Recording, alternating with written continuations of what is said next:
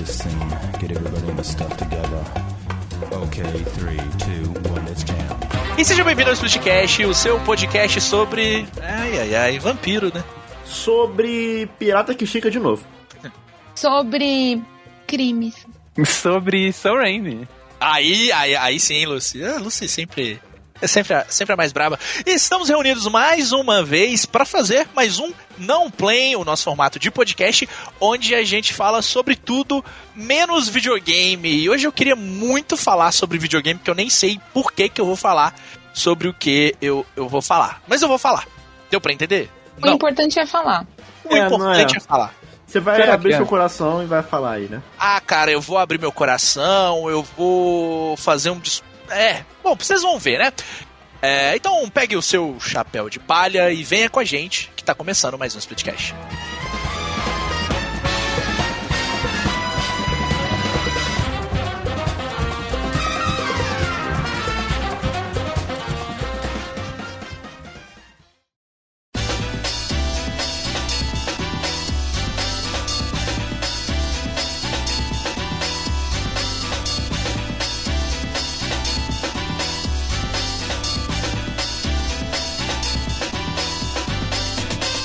vou levar pra vocês pra um lugar, pra um reino quase um tanto quanto distante.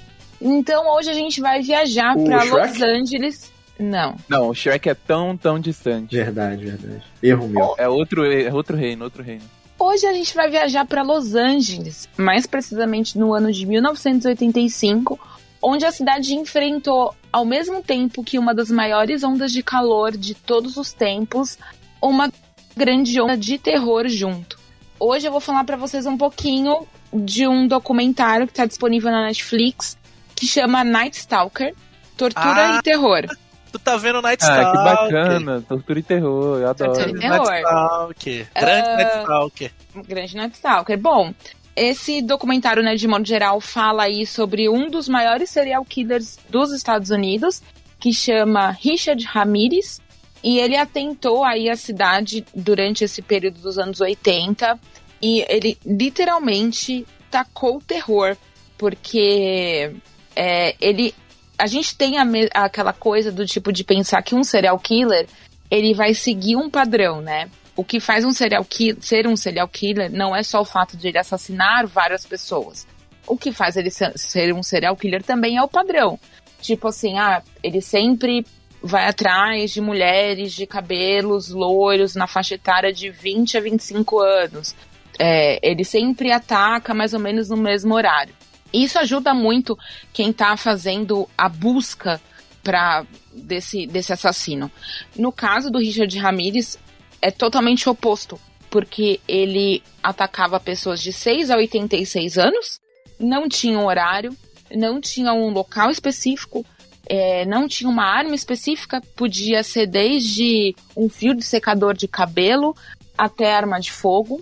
Então, tudo, todos esses fatores levaram a uma grande dificuldade de encontrar esse assassino. O que eu achei interessante nessa série é a falta, ou praticamente nenhuma, glamorização do assassino, coisas que a gente já tá um pouco acostumado em ver em séries de true crime, né, séries de crimes reais, onde existe uma grande, uma, um grande entorno da história do assassino. Então, nesse, nesse em específico, a gente não, isso não acontece. A trama, ela gira muito em torno das pessoas que algumas sobreviveram aos, aos ataques e aos dois é, detetives Detetive. do caso. Né? Um deles é um detetive muito novo, descendente aí.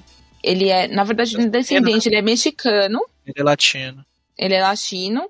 E um outro que já era, um outro detetive que já era muito famoso nessa cobertura de, de crimes e tudo mais.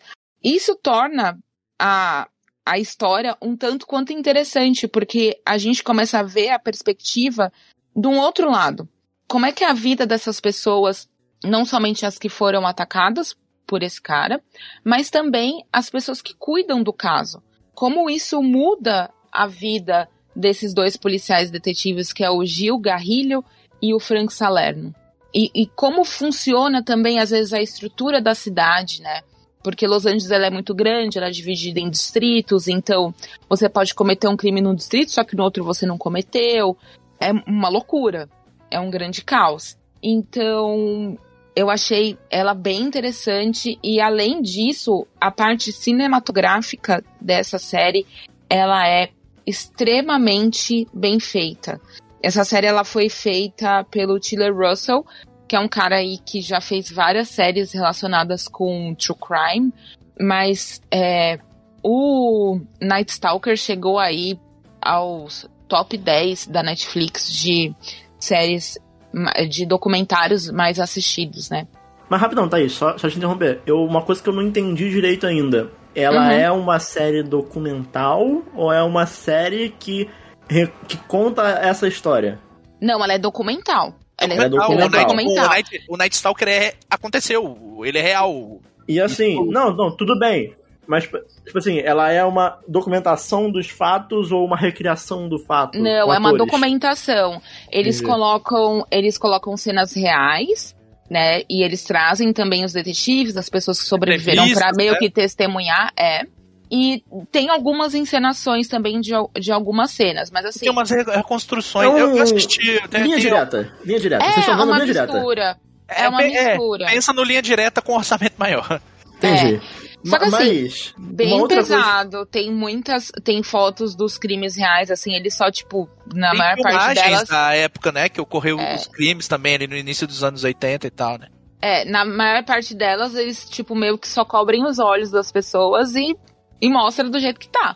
Sabe? Então é tipo, é bem, Saquei. é bem puxado, assim. Saquei. Tem que ter um pouco de estômago, até porque, como ele atacava pessoas entre 6 a 86 anos, então ele atacava até crianças, vocês imaginam então o, o tipo de pessoa que esse cara era.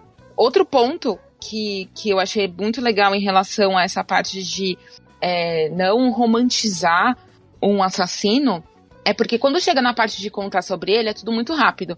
Ah, o nome dele é esse, a infância dele foi uma merda, ele sofreu alguns problemas, mas como vocês podem ver aqui, tem uma menina que foi atentada por ele aos seis anos de idade e ela teve uma vida totalmente normal e não saiu matando ninguém.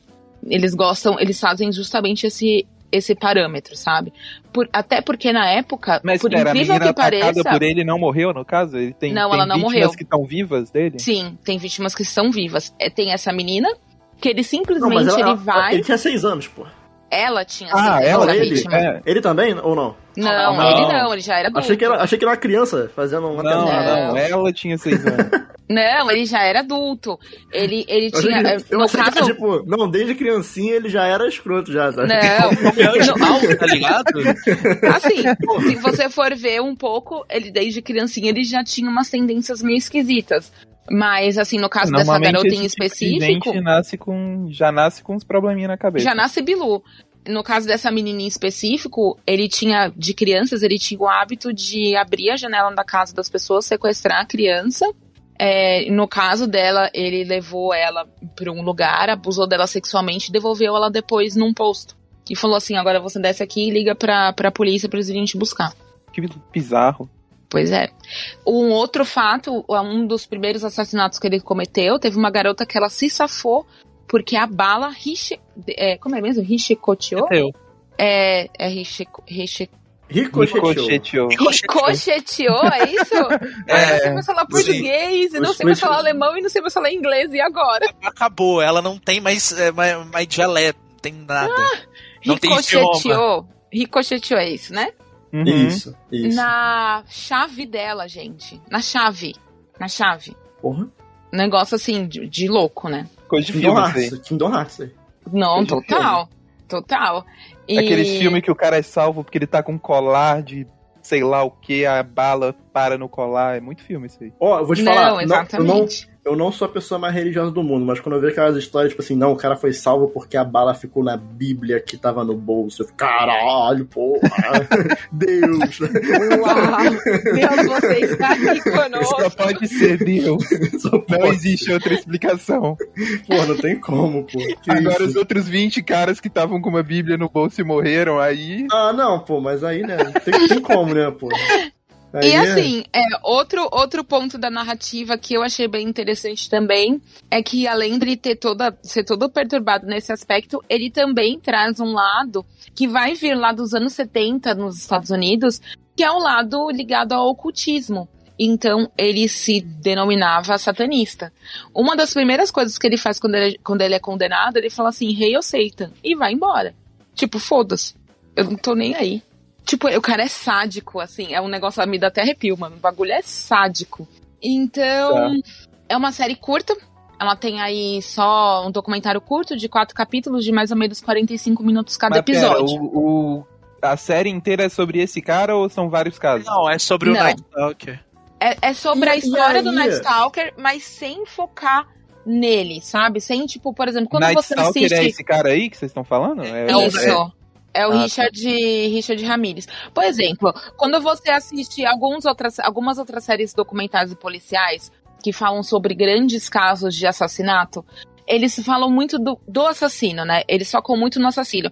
Ah, porque a vida dele foi isso, foi aquilo, não sei o quê. E aí ele frequentava o cultismo, É, não sei o normalmente é isso. né? Quando você assiste uma série que ela perde esse padrão e ela vai pra uma outra retórica, retórica, que é dos policiais que trabalharam nisso, então trazendo os fatos, o que, que eles estavam colhendo, quais as provas que eles iam atrás, o que, o que eles tentavam achar de comum em todos aqueles locais que aquele cara passou.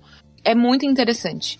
É que eu Muda acho que bastante. existe uma, um fascínio do ser humano em tentar entender como funciona a cabeça de um psicopata. Ah, tem, e aí, claro normalmente, que tem. são essas, as séries vão pra esse lado, de tentar mostrar como era o cara. Que nem- é que nem o, o Mind Hunter, né? O Mind Hunter, ele, ele é uma série da Eu, Netflix. eu particularmente, É, eu, bem isso. eu nunca eu nunca entendi muito o apelo, não, sabe? Eu nunca gostei e, tipo, eu não entendo o propósito de ser dessas séries, sabe? Tipo assim, eu não acho divertido e, e não me fascina, sei lá, tipo, não, não, Nossa. não é muito, né? Sei lá, eu só fico, tipo, tá, eu- por que eu- que isso existe? Eu, eu, curto, eu curto muito Nossa, coisa eu gosto muito. crime, eu é, adoro. eu Eu, adoro consumo, também. E, e o que que pega em vocês nisso? Porque eu, eu realmente não entendo. Tipo assim, ah, a história do cara que matou criancinhas, eu fico tipo, tá. Curiosidade, pra mim é curiosidade de tentar entender o que ela falou, o que passa na cabeça daquele, daquele cara, assim, sabe? Tipo, pra mim é- vai muito além. Por exemplo, você tem o, o caso Evandro, do. né? Projeto Ah, mas aí, não, mas aí é diferente. Aí, aí- aí Não, é é um o mistério a ser resolvido. Não, então, mas, mas o, o. Mas, o Daniel, geralmente. Misté- Mistério a ser resolvido, eu- ok. Mas, tipo assim, contar sobre um caso, tipo, que Não, já tá deixa esclarecido. eu, de- de- deixa eu terminar a linha de raciocínio. É porque grande parte desses assassinos em série, desses casos que aconteceram de, de, de true crime que são muito famosos, o que eu tenho aprendido, o que eu tenho observado, consumindo muito, é que muitos deles, ou a grande maioria, tem algum contexto maior por trás, não necessariamente falando só de psique da- do, do, do assassino.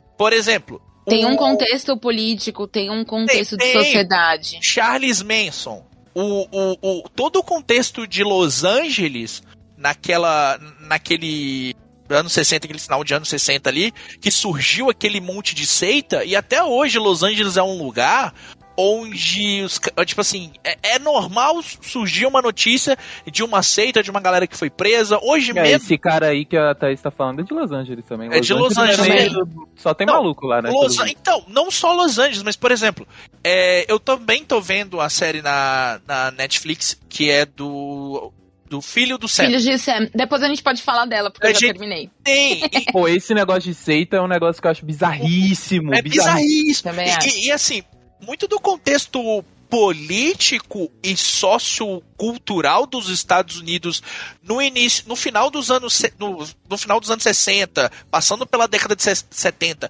e no início dos anos 80 é muito propício para que esse tipo de crime acontecesse, principalmente também porque os Estados Unidos Era terra ele- de ninguém, gente. o- en- Cara, não é. Assim, hoje as pessoas elas falam mais sobre isso, mas os Estados Unidos passou por uma recessão econômica muito grande e, e Nova York, a gente pensa em Nova York, pô, vou pra Nova York, glamour puro, coisa do tipo. Mas Nova York foi uma cidade muito mais suja, muito mais perigosa do que o Rio de Janeiro. Nessa época. Detroit, né? Detroit Exato. era tipo um li... Tanto que o... surge filmes nessa época como O Robocop. movimento de Seattle, né? De Não, Detroit. porra. Mas surge filmes como Robocop é, e filmes. O, o- os filmes slasher surgem muito em cima da banalização da violência, porque a violência era banalizada na sociedade nessa época. E até por, tipo, ter- acontecer crime o tempo inteiro, assim, em Nova York e em várias outras metrópoles, igual a Luz falou, Metro, é, Detroit. É, tipo, o tempo todo tava acontecendo crime. Crime, crime, crime o tempo todo. Começou a aparecer Crime mu- ocorre, nada acontece, Nada com feijoada. feijoada. Cara, come- começou a aparecer muito serial killer, justamente porque os caras sabiam que eles poder, podiam matar e nada E não iam ser pegos. E não não iam ser ser pegos. pegos. Então, e, tipo, Porque, isso que tipo, me fascina é era- entender tudo exatamente. isso, sacou? Exatamente, isso é muito interessante. Isso que o Gusta falou, porque é, entra nesse contexto daquela época. Você é teletransportado, teletransportada, teletransportado pro momento daquela época. Você entra dentro do contexto sociocultural, econômico e político daquele, daquela época. Não, ali era, era tipo, foda. essas coisas aconteceram, mas aconteceram por quê? Porque tinha vários fatores de fundo que, meu, a pessoa saía ilesa. Eles não tinham, na verdade, um grande fator também relacionado a tudo isso era a falta de tecnologia. Tecnologia forense. Que hoje em dia A é polícia era muito sucateada naquela época, os caras ganharam, ganhavam muito pouco, o Estado não pagava. Cara, Uhum. nossa, era uma bagunça da porra. Era pior do que o Brasil, gente. É, pensa no Brasil. Exato. Ah, eu, eu entendo, eu entendo. É, é que, tipo assim, sei lá, é. Ah, é que rola um suspense, entendeu? Parece que você tá vendo um filme de Acho Acho que o suspense. Daniel entendo. acha muito mórbido. O Daniel acha muito mórbido. Também, Ah, eu também, sabe? Tipo assim, ah, a criação de uma seita. Tipo, pô, assim. Não, criação de seita eu acho bizarríssimo. É Eu acho bizarríssimo, mas ô, eu acho Lucy. muito curioso. Ô, Lucy, tem uns nintendistas do Twitter aí que pra ver- fazer uma seita é um pulo. Não, isso é verdade, isso é verdade. Entendeu? porque tipo assim, né? Pô, tem esse negócio de seita, é muito comum no Japão. Eu não sei se vocês percebem, mas tipo, se vocês forem ver o tanto de mídia japonesa que faz referência a esse negócio de seita, tipo, Yakuza tem side quest de seita, sabe? Pô, É que, é, é algo que no ex- fundo. extremamente comum no Japão, é bizarro. É, porque no fundo, no fundo, a pessoa ela procura uma seita com a necessidade de ser aceita, sabe? Ela E busca às vezes de fuga também. Eu sinto que no caso é, dos japoneses tem essa também. coisa deles serem tão bitolados no, no trabalho, em, em ter um papel Eles na fazem, sociedade, que eu acho que a seita ela meio que funciona como isso ta- também, sabe? Cara, Tipo, É uma é união desses pode fatores. ter um papel, sabe? É o fato Sabe- dela poder se sentir importante e dela ter uma fuga daquele momento É dela bizarro de porque a sociedade. cultura japonesa ela é perfeita pra isso, pra esse conceito de seita. Ela Ela, permite. é perfeita. Cara, É se bizarro. vocês pegarem todas as últimas frases que vocês falaram e trocar seita por Nintendo, dá no mesmo. Mas, Daniel, aqui não é pra falar de jogo. Não, então É por isso seita. que a gente Então aceita é, é. mas também tem uma, uma parada que eu acho que o, o desconhecido fascina muito. Então. Muito. Então, por exemplo, eu acho que Gente, eu sou gente gosta- viciada nessas coisas de, por também exemplo, desculpa, Gusta, mas assim, eu sou viciada nessas coisas de é, coisas forenses de- em modo geral, sabe? Hum, Tenho muita curiosidade. É, coisas relacionadas com fatores psíquicos, coisas relacionadas o- com ocultismos e aí. espíritos, etc. Eu já adoro essas assistiu, coisas. já assistiu um filme chamado Memories of Murder? Não. É do, do mesmo diretor do Parasita, do Bong Joon-ho. Ah, Cara, então vou ver. É O- bom, é bom pra caralho esse filme. É, O- é- ele é sobre um serial killer, mas ele é bem focado mais no ponto de vista da- do- dos policiais que estão investigando. Muito é bem legal. interessante, é bem Ela- Gusta, a eu Thaís ia gostar muito mas de. Não, não, pode.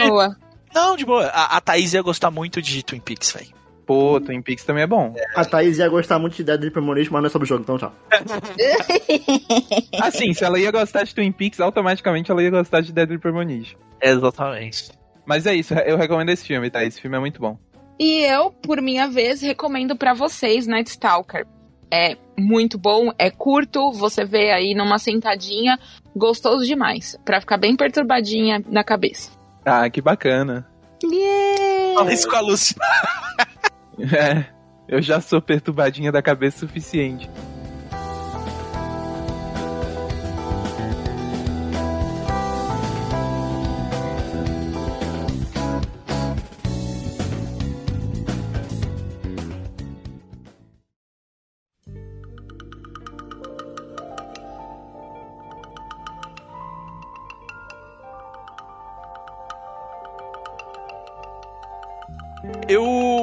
Meu tempo indo no cinema pra assistir, Ah, pra assistir Morbius. Ah, meu Deus.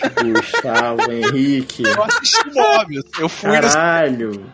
Um bloco sobre no Morbius. cinema. O fato de que ele foi no cinema deixa isso ainda melhor. Não, mas o Gusta, o Gusta é foda, Lúcio. O Gusta ele vai pra ver qualquer filme de hominho. Eu sei. Qualquer um, velho.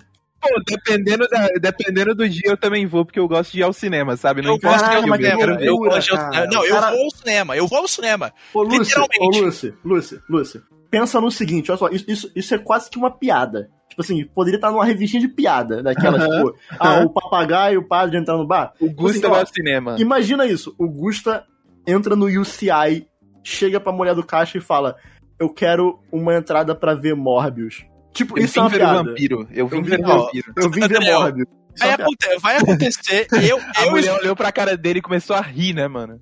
eu e meus amigos, a gente vai chegar no cinema no ano que vem. Mas pera, falar. você foi sozinho ver ou você Não, foi com alguém? com dois amigos, com os meus ah, dois então, amigos. então quase- eu passo pano, porque ver filme ruim com amigo é divertido. É, Não, é legal. A, a gente gosta de cinema, entendeu? A- do pior ao melhor. Porra, a gente. Pô, eu fui ver Esquadrão Suicida com os meus amigos, foi divertidíssimo. Pô, cara. ô Lúcio, esses mesmos dois amigos meus assistiram Eu Drive vi- My Car comigo, no Eu cinema. vi, eu vi com os amigos meus os pinguins do papai. Também foi bom. Ah, isso é pica, isso é pica. Tu quer mesmo falar sobre Morbius? Tipo assim, você tem. Não, porque senão, senão a, gente, a gente pode ficar brincando aqui no bloco, sabe? Vocês precisam ter a noção do quão ruim esse filme é. Ele é muito ruim. Ele é- cara, e vocês sabem que eu sou uma pessoa que geralmente é otimista pras coisas. Agora, Pô, o você é a Morbius... definição de otimista, Gusta. Não Todo existe. filme caminho você gosta, Gusta. Não, não, nem todo. Até Porra, pro Batman vs Superman você passa pano, Gusta. Porra, esse sim, mas a versão de Blu-ray. Ah, a versão de cinema, não. É. O... Mas, cara, não, não é todo filme de um não. Tem muito filme da Marvel que eu não, não, não, mas, mas vai lá então. É porque eu, eu, real- eu real achei que. Eu achei, eu achei que ia ser tipo um bloco livre, sabe? Não, não pode ser mais livre, Não, não, mais eu, livre eu do não que quero, Morbius. eu não tem. quero te atrapalhar, eu não quero te atrapalhar. Não quero mais atrapalhar, livre do que Morbius não existe, tá ligado? É, o, o, o Morbius, ele. Cara. É foda que o, o Morbius, ele, ele já é o- um produto que, que já vem de um problema. Ele não é o problema, ele, ele, ele é o problema. A bola de neve já chegando no fim. Essa sabe? mania da Sony de Porra, a não, Sony não quero tá perder tirando- os direitos do Homem-Aranha, vamos fazer filme de qualquer porra, né? Só que, mano, rapidão. Tipo assim, tem tanto Homem-Aranha maneiro pra eles fazerem. Por que eles não pegam um Homem-Aranha aquele noir lá, uns Homem-Aranha do, do futuro, do passado, da porra toda? Daniel, Por que, que eles pegam uns vilão que ninguém se importa, Ô, velho? Daniel, eles querem não fazer um filme também. Noel morto, Daniel. Ninguém conhece essa porra. Tipo, mano, até do Craven eu, eu ainda acho que seria tipo, meio, meio tanto faz, sabe? Os caras Mas pegam. isso é ruim também.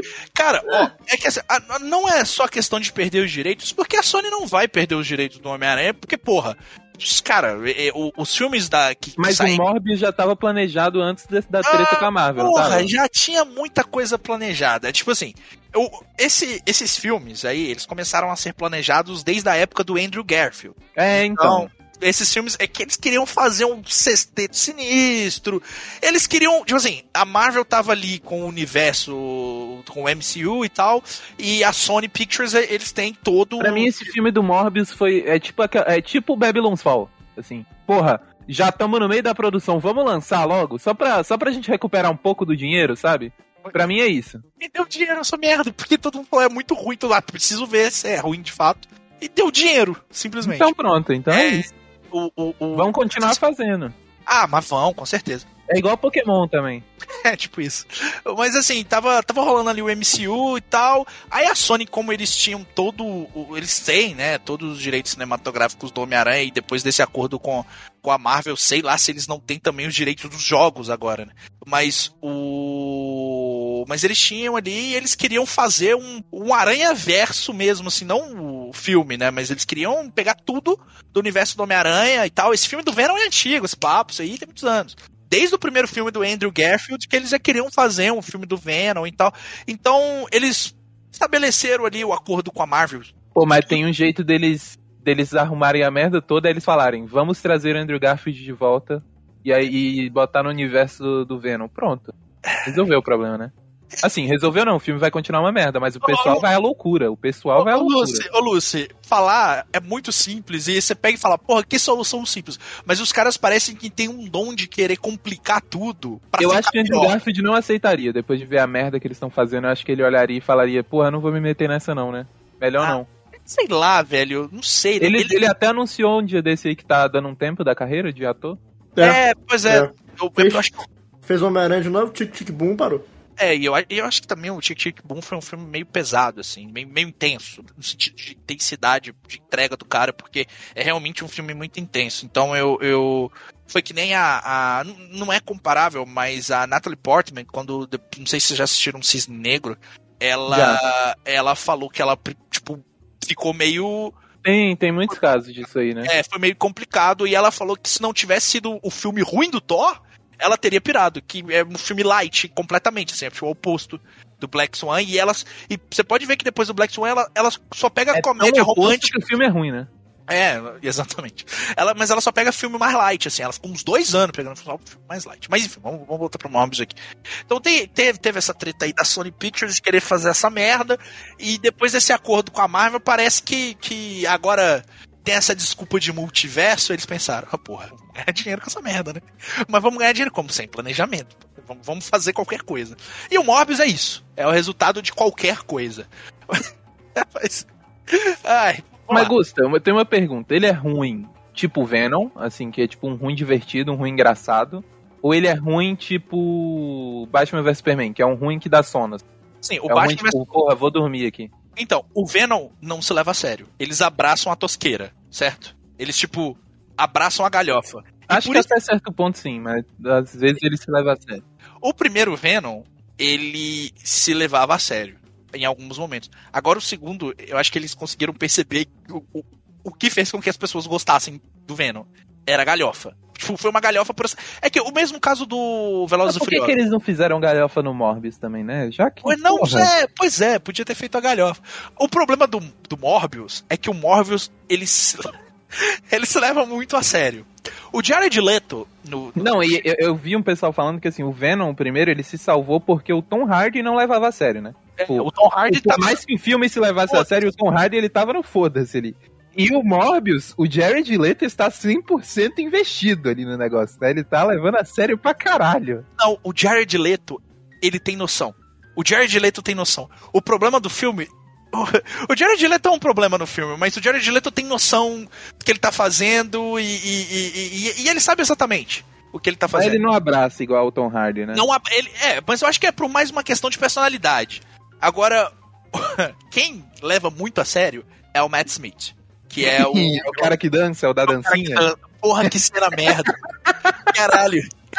Eu gosto muito do meme que fizeram dele dançando com um cheiro bom de pica. Caralho, eu não tanco esse vídeo, cara. Toda vez que ele aparece na minha timeline, eu, eu cago de rir, velho. E a música original é tipo, sex, e ele tá lá dançando, tipo, have sex. E eu tô, caralho. Meu Deus! E a música é tipo, boom, boom, boom, have sex.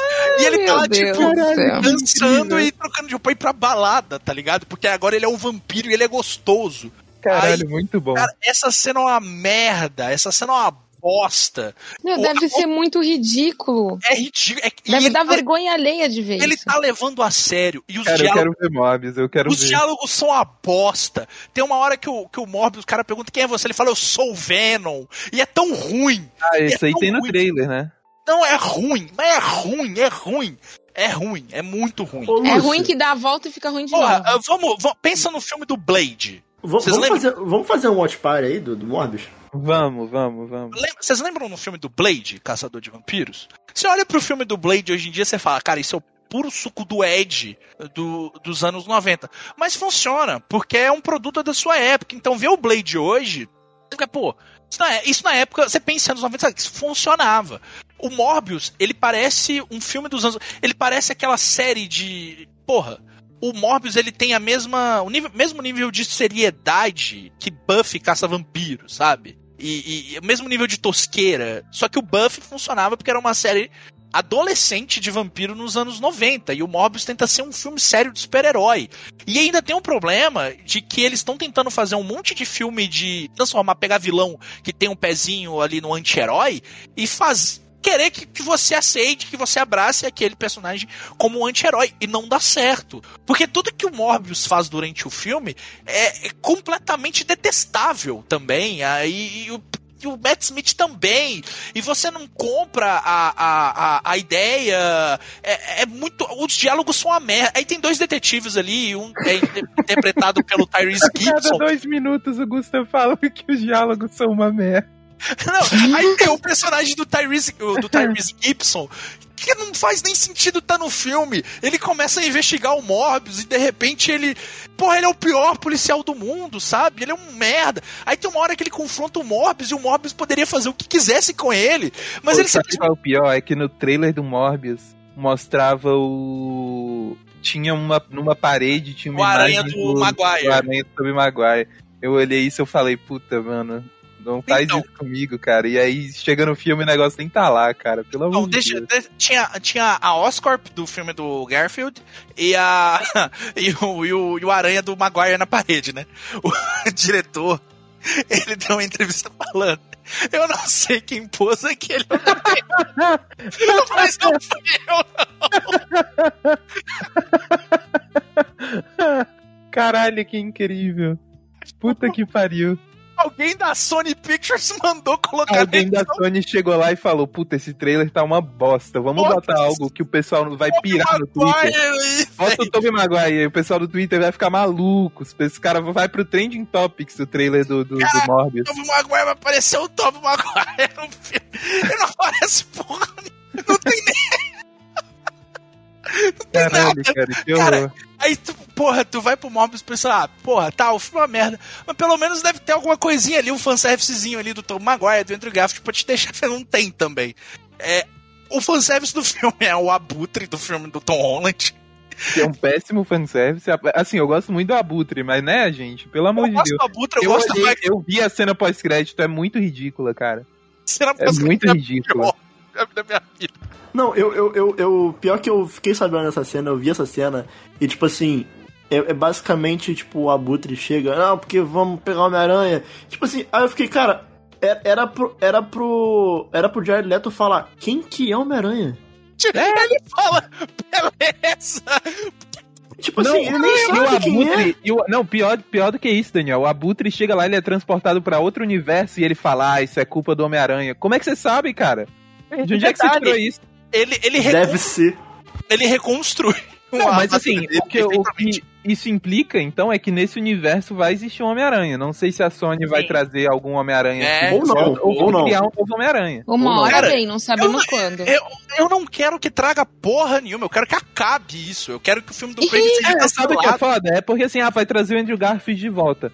Mas se vai ser esse pessoal trabalhando, vai ser ruim igual os dois Mas, primeiros. Não, não, tem, não tem planejamento, não existe. E aí vai ser pior, porque aí o Andrew Garfield vai de novo cair num roteiro ruim e as pessoas vão falar: caralho, de novo uma merda, Andrew Garfield, não sei o quê. Pois é, eu acho que o Andrew Garfield não vai aceitar. Se, se proporem pra ele, ele vai falar: acho... cara, vai tomar Pô, no cu de você. A não, a, a não ser que o Andrew Garfield seja, tipo, a cabeça do projeto e ele ajude a escolher diretor, roteiro, planeje e fique um bom tempo planejando, tipo, ele tem a liberdade criativa para trabalhar no filme, eu duvido que ele volte. Eu oh, duvido. A pessoa que, que vazou um monte de coisa do Aranha Verso vazou aí que vai rolar. Vai e... rolar filme novo do, do Andrew Garfield. Quer dizer, Ela... não falou que é do Andrew Garfield, falou que é Amazing Spider-Man 3. E aí eu fico pensando, quão cara de pau eles seriam para fazer um Amazing Spider-Man 3 sem o Andrew Garfield? Não, e, e eu essa, confio na essa, Sony, eu confio que eles fariam isso. Essa mesma pessoa, não, é, essa mesma pessoa vazou que tanto o Andrew Garfield quanto o Tobey Maguire vão aparecer em outros filmes.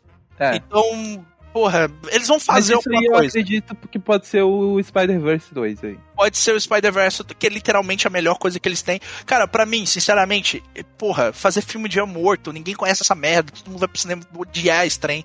Já odiou o Mobius, tem gente que odeia Porra, o mas não tem problema não conhecer. Eu acho até legal fazer filme de coisas que ninguém conhece, que dá liberdade criativa pros caras. Gente... O problema é que eles fazem uma bosta, eles fazem merda. Não, mas, mas também não é um personagem. O cara é um vilão, eles vão transformar ele num, num anti. Tem que acabar o filme de vilão. É isso. Não, se for pra fazer um filme de vilão que o vilão é vilão, acho legal a ideia. Só Não, que eles beleza. transformar o vilão Discor- num- discordo num- porque o Vingadores Guerra Infinita é filme de vilão e é bom pra caralho. Exato, porque é um filme de vilão vilão. Mas não é é, um filme é o de vilão, vilão, que ele vilão quer é- passar um pano pro vilão, entendeu? Isso, isso que eu tô, o que eu tô querendo dizer que não é pra fazer filme de vilão pra transformar o vilão em herói. Pra Ah, fazer um filme de vilão vilão. Mas é o que eu tô falando, dá pra fazer um filme que, com um boneco que ninguém conhece e fazer filme bom. O problema é que a Sony é maluca, esse é o problema. Não, é. O problema não é o vilão, o problema é a Sony. Exato. Porra, é. Cara, tem que acabar isso pra mim, sinceramente. Pô, isso tem tanta coisa boa do Homem-Aranha pra fazer. Por que que não faz uma merda do filme do Homem-Aranha 2099 isolado? Chama o Sam Raimi, dá dinheiro pro Sam Raimi e fala, Faz faz, o a Homem-Aranha Homem-Aranha 4, 4 e do jeito que tu quiser. Faz como tu faz, faz o que tu Pronto, quiser. e cara. Os, ó, os caras vão. Ó, os caras têm o Tom Holland lá na Marvel, eles ganham dinheiro com isso. Os caras têm o Aranha Verso, que é foda pra caramba. Eles tão, vão ganhar muito dinheiro com o segundo também, com o terceiro e com o quarto, com a porra toda.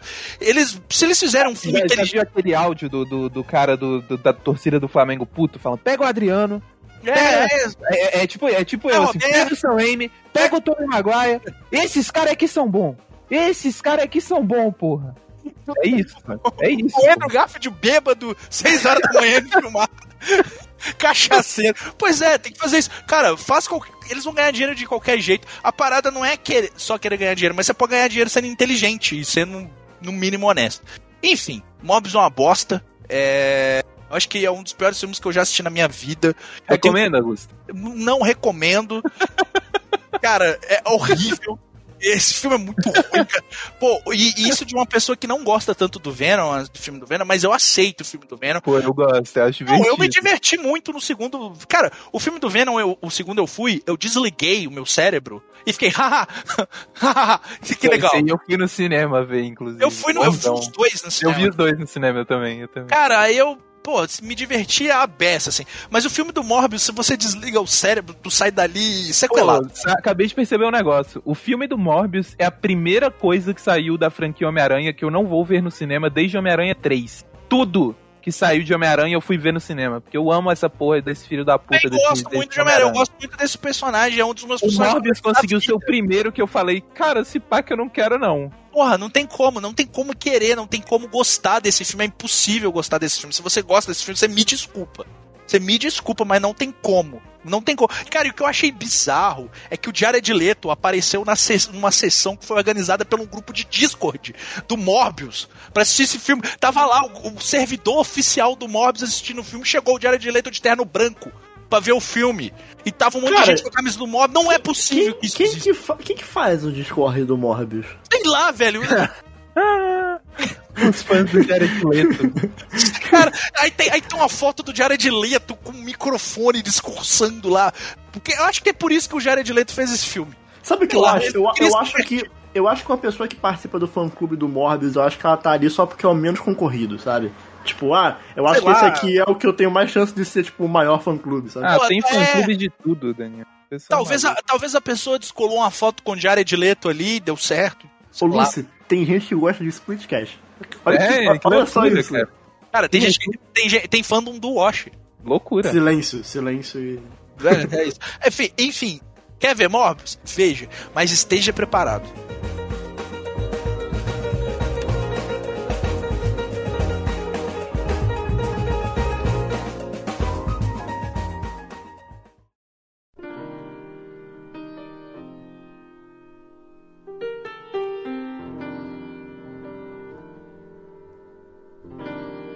Ó, esse bloco aqui, que é meu, mas não é meu, porque vai ser um bloco de todo mundo. E já aviso, aviso de antemão aqui, terão spoilers de Doutor Estranho no Multiverso da Loucura. Esse bloco não é o último, porque o Daniel ainda vai falar de One Piece e vão ter spoilers de One Piece também. Então, a partir daqui, esse É. podcast é apenas spoiler. Se você não quiser spoiler nem de Doutor Estranho nem de One Piece, é. Obrigado por ter ouvido aí. É, se você não quer o spoiler do Doutor Estranho, que é só o do One Piece, você pode ir aí na descrição, ver o, o tempozinho dos blocos é. e ir direto pro bloco de One Piece também. é, você tem- é, isso. É, mas é isso, a gente vai falar de Doutor Estranho no Multiverso da Loucura. O que, que vocês acharam do filme, gente? Cara, ó, assim que eu saí do filme, assim que eu saí do filme, a minha sensação era de que ele era, tipo assim, meu top 3 da Marvel. Pô, assim que eu saí do filme, a minha sensação é que ele era o melhor filme da Marvel. Ainda, É, então. ainda acho que é. Eu acho que é, é um dos filmes que, assim que eu saí da sala do cinema, foi o que deixou o melhor. O, me- o melhor gostinho, sabe, na boca, assim. Tipo, de caralho, que gostosinho foi ver esse filme, sabe? Sim. Mas, porque, tipo, ele visualmente ele é muito interessante e, e, tipo assim, ele é um filme com alma, sabe? Ele é um filme que, tipo. É assinatura, né? É, assim, sei lá, eu, eu, eu sinto que. eu- Cara, não sei. Tipo assim, é um filme divertido de assistir, sabe? Mas é, ele tem problemas que a gente vai falar sobre. É, de princípio, as qualidades dele, é, eu gostava tanto que se sobressaía a esses problemas, eu ignorava um pouco. É, mas quanto mais eu penso. Tipo assim, pensar sobre esse filme não é legal. Legal é ver. É, é a primeira vez que eu vi, eu amei muito, assim. Eu acho que eu tava muito extasiada pelo, pelo por todo o fanservice que esse filme é pra quem é fã do Sam Raimi, né? Que, tipo assim, no início começa ali naquela, naquela cena de Nova York, e é muito Homem-Aranha aquela cena, né? Tipo, muito trilogia do Tobey Maguire aquela cena, tipo... Pô, o pessoal correndo em Nova York, os ângulos de câmera... Os- é, é acho muito que até o, o, o filtro lembra muito a Nova York do. do É, é, é. Então, assim, pô, começou naquela cena, eu já tava, tipo assim, tava gritando no cinema, sabe? Eu tava, puta que pariu, esse é o melhor filme da história, assim, pelo amor de Deus. Aí começou a ter. Chegou na cena da Wanda saindo do. do da poça de água, igual um monstro bizarro. Eu falei, puta, fudeu, mano. Esse filme aqui é pica. E, tipo, eu, eu sinto que eu ignorei todos os problemas do filme porque eu tava muito extasiada pelo fanservice de Sam Raimi, sabe? Porque eu tava muito feliz com o que tava acontecendo. Quando chegou no Doutor Estranho Zumbi, eu tava Porra. tacando pipoca na tela, sabe? Eu não É, tava. Eu, não- minha cabeça não estava a mais forma, funcionando. a forma que o, que o Doutor Estranho zumbi aparece. Na hora que eu Nossa, olhei é aquilo, é, É cara, eu abri um sorriso no meu rosto ali, assim, sabe aquela coisa honesta que você nem percebe? É, nossa, que, aquela cena é perfeita. Mas aí, eu vi uma segunda vez. Que a minha irmã queria ver o filme, na primeira vez eu tinha ido com um amigo meu, minha irmã queria ver o filme, eu falei, vamos, foda-se, quero ver de novo, vamos. E aí, da segunda vez que eu vi, eu comecei a prestar um pouco mais atenção nos problemas, né? Porque, querendo ou não, o roteiro do filme é um problema. O roteiro não é, É. grande coisa. Sim. É, o roteiro é um sim. problema. Eu acho que o, eu acho que o, o roteiro do filme, o roteiro do filme ele é problemático dentro do contexto do MCU e ele é problemático dentro do contexto do próprio Doutor Estranho, que vendo esse filme eu percebi como o Doutor Estranho até É agora, estranho? É. Desculpa. mesmo ele aparecendo em vários filmes, o Doutor Estranho até hoje não tem história. Ele não tem uma história. Tipo, qual que é a história do Doutor Estranho? Mas, Não, tipo, Daniel, ah, o que ele fez que no Vingadores, o que ele fez ali, não, beleza, tudo bem. Mas qual que é a história do personagem do Doutor Estranho? Isso, pra Tipo, mim, é aquela problema mulher- geral do MCU. Não, mas o Doutor Estranho é muito mais pesado isso. Porque, por Não, exemplo, eu acho um problema gravíssimo no, no Homem-Aranha também. Não, do Homem-Aranha eu consigo ver que ele tem uma história, eu acho que os defeitos são outros. Não, É, eu da acho que ele começou a ter uma como- história só no último filme. Nos dois primeiros, Hum, não, ele, eu, ele, ele tava repetindo a mesma história. Tava tentando Não, é- fazer a mesma coisa ali. eu, eu não acho não, eu não acho não, porque eu acho que, tipo, o problema do, do Homem-Aranha são outros problemas, eu acho que, tipo, é, é, é um plot que se arrasta em três histórias. É, Não, ele não se arrasta, ele se repete. A história do primeiro filme e do segundo é literalmente a mesma coisa. É. É, bizarro. É, tipo, é, é, é, é ele aprendendo que grandes poderes vêm grandes responsabilidades em três filmes diferentes. É. Mas eu sinto que existe uma história, sabe? Tipo assim, depois do, do Homem-Aranha 1, se me perguntassem qual que é a história do Homem-Aranha, eu ia falar, tipo, ah, é isso aqui. No 2, repetiu. Eu falei, caralho, repetiu, né? Que loucura. Mas aí eu ainda sei, é, é essa história aqui. No terceiro, eu, caralho, porra, de novo, hein? Que coisa, gente, porra. Mas eu sei, é é essa história. O Doutor Estranho, ele simplesmente, ele é um personagem que não tem muita história.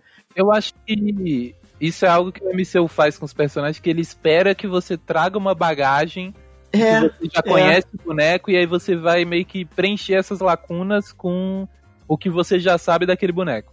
eu que, acho, assim, a gente não Des- conhece. desculpa, desculpa É. se eu tiver, se eu tiver é, atropelando muito aqui no, no papo, tipo, de, de indo muito longe.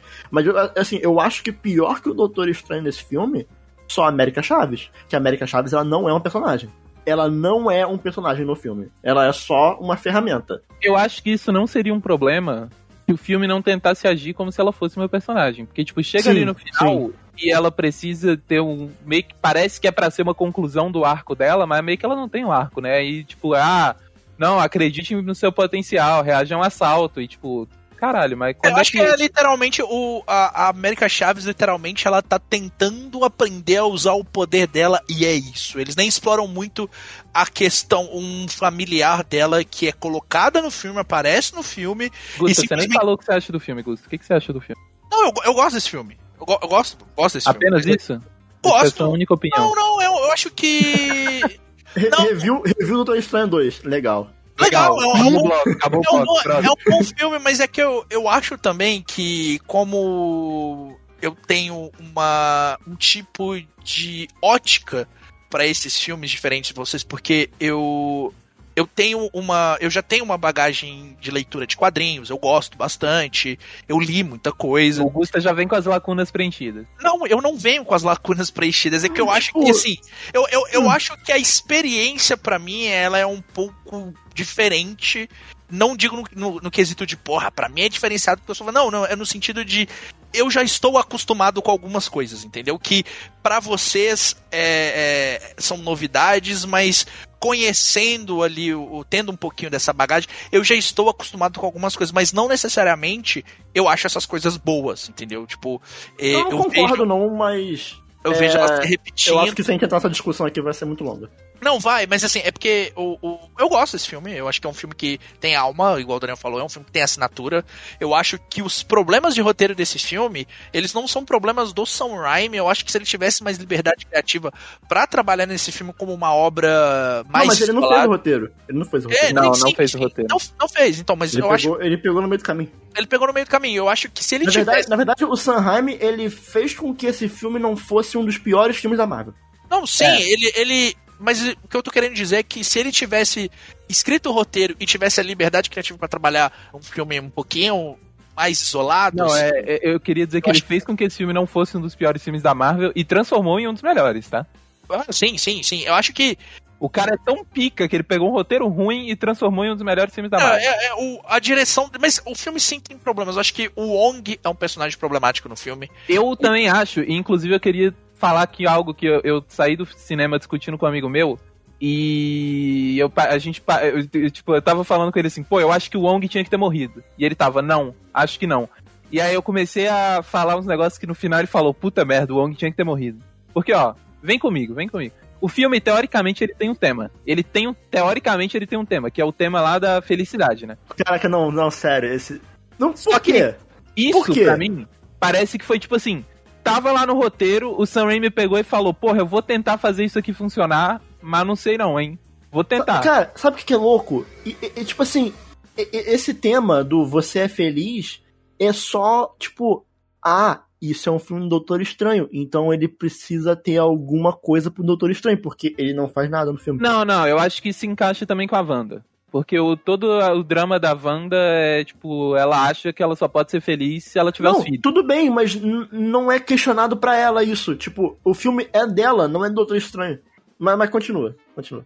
É só que eu realmente eu, me incomoda esse negócio do você é feliz. Fica, caralho, por que, por que que estão perguntando isso? No meio do filme falava isso. E o que eu pensei em mudança de roteiro seria justamente pra meio que ter um tema direito, sabe, Daniel? Porque, tipo assim, o tema da Wanda é meio que sobre perda e também sobre felicidade. O tema do Doutor Estranho, que é a esposa dele, não tem absolutamente nada a ver. É só tipo, ah, eu sou Não, obcecado com a minha esposa. E É. aí eu não consigo ser feliz porque eu sou obcecado com a minha esposa. Só que, tipo, é muito deslocado do resto do filme, sabe? E não tem conclusão. E não tem conclusão, e, tipo, do nada eles enfiam ela no meio do filme, tipo, ah, do nada ela é a cientista, foda-se. Sabe, tipo, é. Essa coisa da esposa dele me ficou muito forçada pra mim.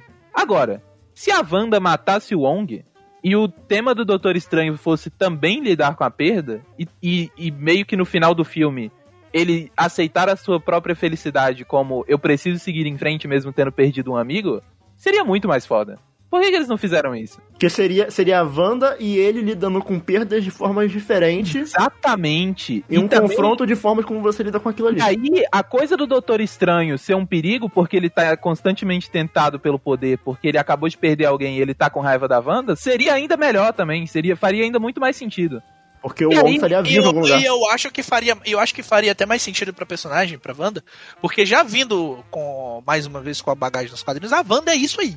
A Wanda é um poço de decisões ruins e todas as decisões ruins da Wanda dá merda. E eu sinto que esse filme meio que. E aí? A Wanda fez tudo isso. Mas quando eles precisarem do poder da Wanda de novo, vai todo mundo esquecer? Já era isso? Não... Porque a Wanda não morreu. Vamos ser É, sinceros, a Wanda não morreu. Não. Então, assim.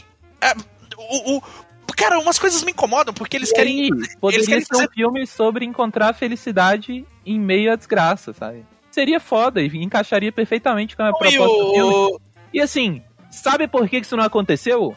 Porque a Marvel fechou um contrato com o ator do Wong, do Wong, por, sei lá, cinco filmes. Aposto que essa porra, ah, não, não pode matar o Wong. Porque, Ele vai- tipo assim, Ele, vai ele aparecer fica- na série da She-Hulk também. parece que ele vai morrer pelo menos umas três vezes no filme. Tipo, ah, vou destruir o livro. Aí chega um NPC lá e fala: Não, deixa que eu destruo o Wong. Pode deixar comigo. Ela vai lá, destrói. Aí o Wong fica vivo. Aí a do, do feiticeiro escarlate joga ele lá do penhasco. Ah, o Wong não morreu, ele caiu. Entendeu? Parece muito que a ideia do roteiro era matar o Wong. E aí chegou um executivo da Marvel e falou: Ih, gente, a gente fechou um contrato com um cara aqui, ó, cinco filmes, não vai rolar não. Que ele só fez quatro, hein? E é isso, e aí você, tipo, Cara, porra, Marvel e- fudendo a história de um filme que podia ser tão melhor. E tem outras coisas que, que me incomodam, é que eles tentam fazer a porra toda conectada o tempo inteiro. Tem que ser conectado o tempo todo, o tempo todo, o tempo todo. Mas na hora de, de, de botar isso à prova e, e dar sentido pra essa conexão, eles não dão. Porque a Wanda faz tudo isso o tempo inteiro, inteiro, e o Doutor Estranho não pensa, pô, se pá, a gente precisa de outras pessoas pra lidar com isso daqui, né? Ah, E simplesmente, ó, não, não avisa pros outros personagens, Vingadores não existe, nada. De repente, existe quando é, quando é conveniente, quando não é conveniente, não é, sabe? Então, se é pra fazer uma coisa conectada a esse nível, faz direito. Agora, se não, é, se não consegue, procura fazer umas coisas um pouco mais isoladas, uns filmes um pouco mais isolados, sem ficar dependendo demais do universo o tempo todo, porque senão fica essas incoerências e isso vai prejudicar o roteiro.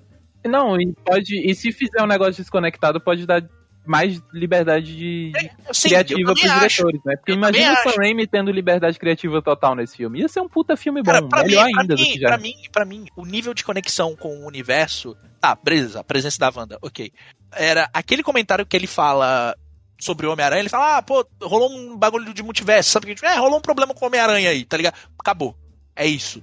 Sabe? Tipo, é esse tipo de referência que eu quero, de conexão que eu quero. Não é ficar, tipo, o tempo todo. Você tá. Porque a impressão que eu tenho de assistir um filme da Marvel hoje em dia. Eu achei é meio bosta a piada do Homem-Aranha. Eu fiquei tipo, porra, a América Chaves nunca viu um Homem-Aranha na vida? É, tipo, é meio bosta, mas. Ela foi em 80 multiversos, nunca viu um Homem-Aranha. um Homem-Aranha, né? É meio bosta, mas sei lá, tudo bem. É, é- só precisa estar ali, é uma referenciazinha. Ok, cumpriu o seu, seu, seu propósito. E é isso, sabe? Eu, go- eu gosto do, do fanservice que tem no filme. Eu- aquele fanservice que tem no filme, pra mim, acho que é um dos melhores fanservices que a Marvel. O, o Sam Raimi sou- soube colocar o fanservice no É um filme. fanservice do Sam Raimi, mais esse filme, né? Eu sinto que, tipo, pra quem é fã da Marvel, está esperando fanservice vai odiar esse filme. Cara, assim. é- Pra mim, foi o melhor. Tá, tudo bem. O filme do Homem-Aranha, ele é o fanservice. Mas o. o eu acho que no nível. De qual Que- vocês estão falando, gente? Pô, Daniel, Dos Illuminati, né? Illuminati, né? Ah, Mas é que tá, assim, ok, ok. É que assim, Gusta, eles botam lá os Illuminati.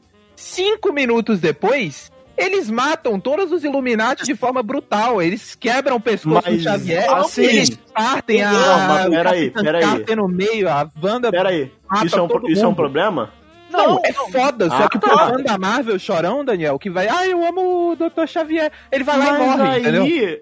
eu não quero saber, entendeu? Não, É, eu concordo, eu tô falando que, Pô, mas que, daí- que isso não deveria contar como fanservice, porque o fã da Marvel não Eu acho que é o seguinte, a gente, a gente até agora é, falou mais coisas negativas do que positivas sobre Eu o quero filme que bem, nós eu três falar bem. adoramos. Eu quero falar bem. E então, tipo Não, assim, acabei de eu falar queria... bem que a, a morte do Dr. Xavier, puta que pariu, eu Não, gostei é- muito. é- eu Eu gritei. ia começar a falar bem justamente pra, dessa parte do fanservice, porque é, eu acho que ficou na medida.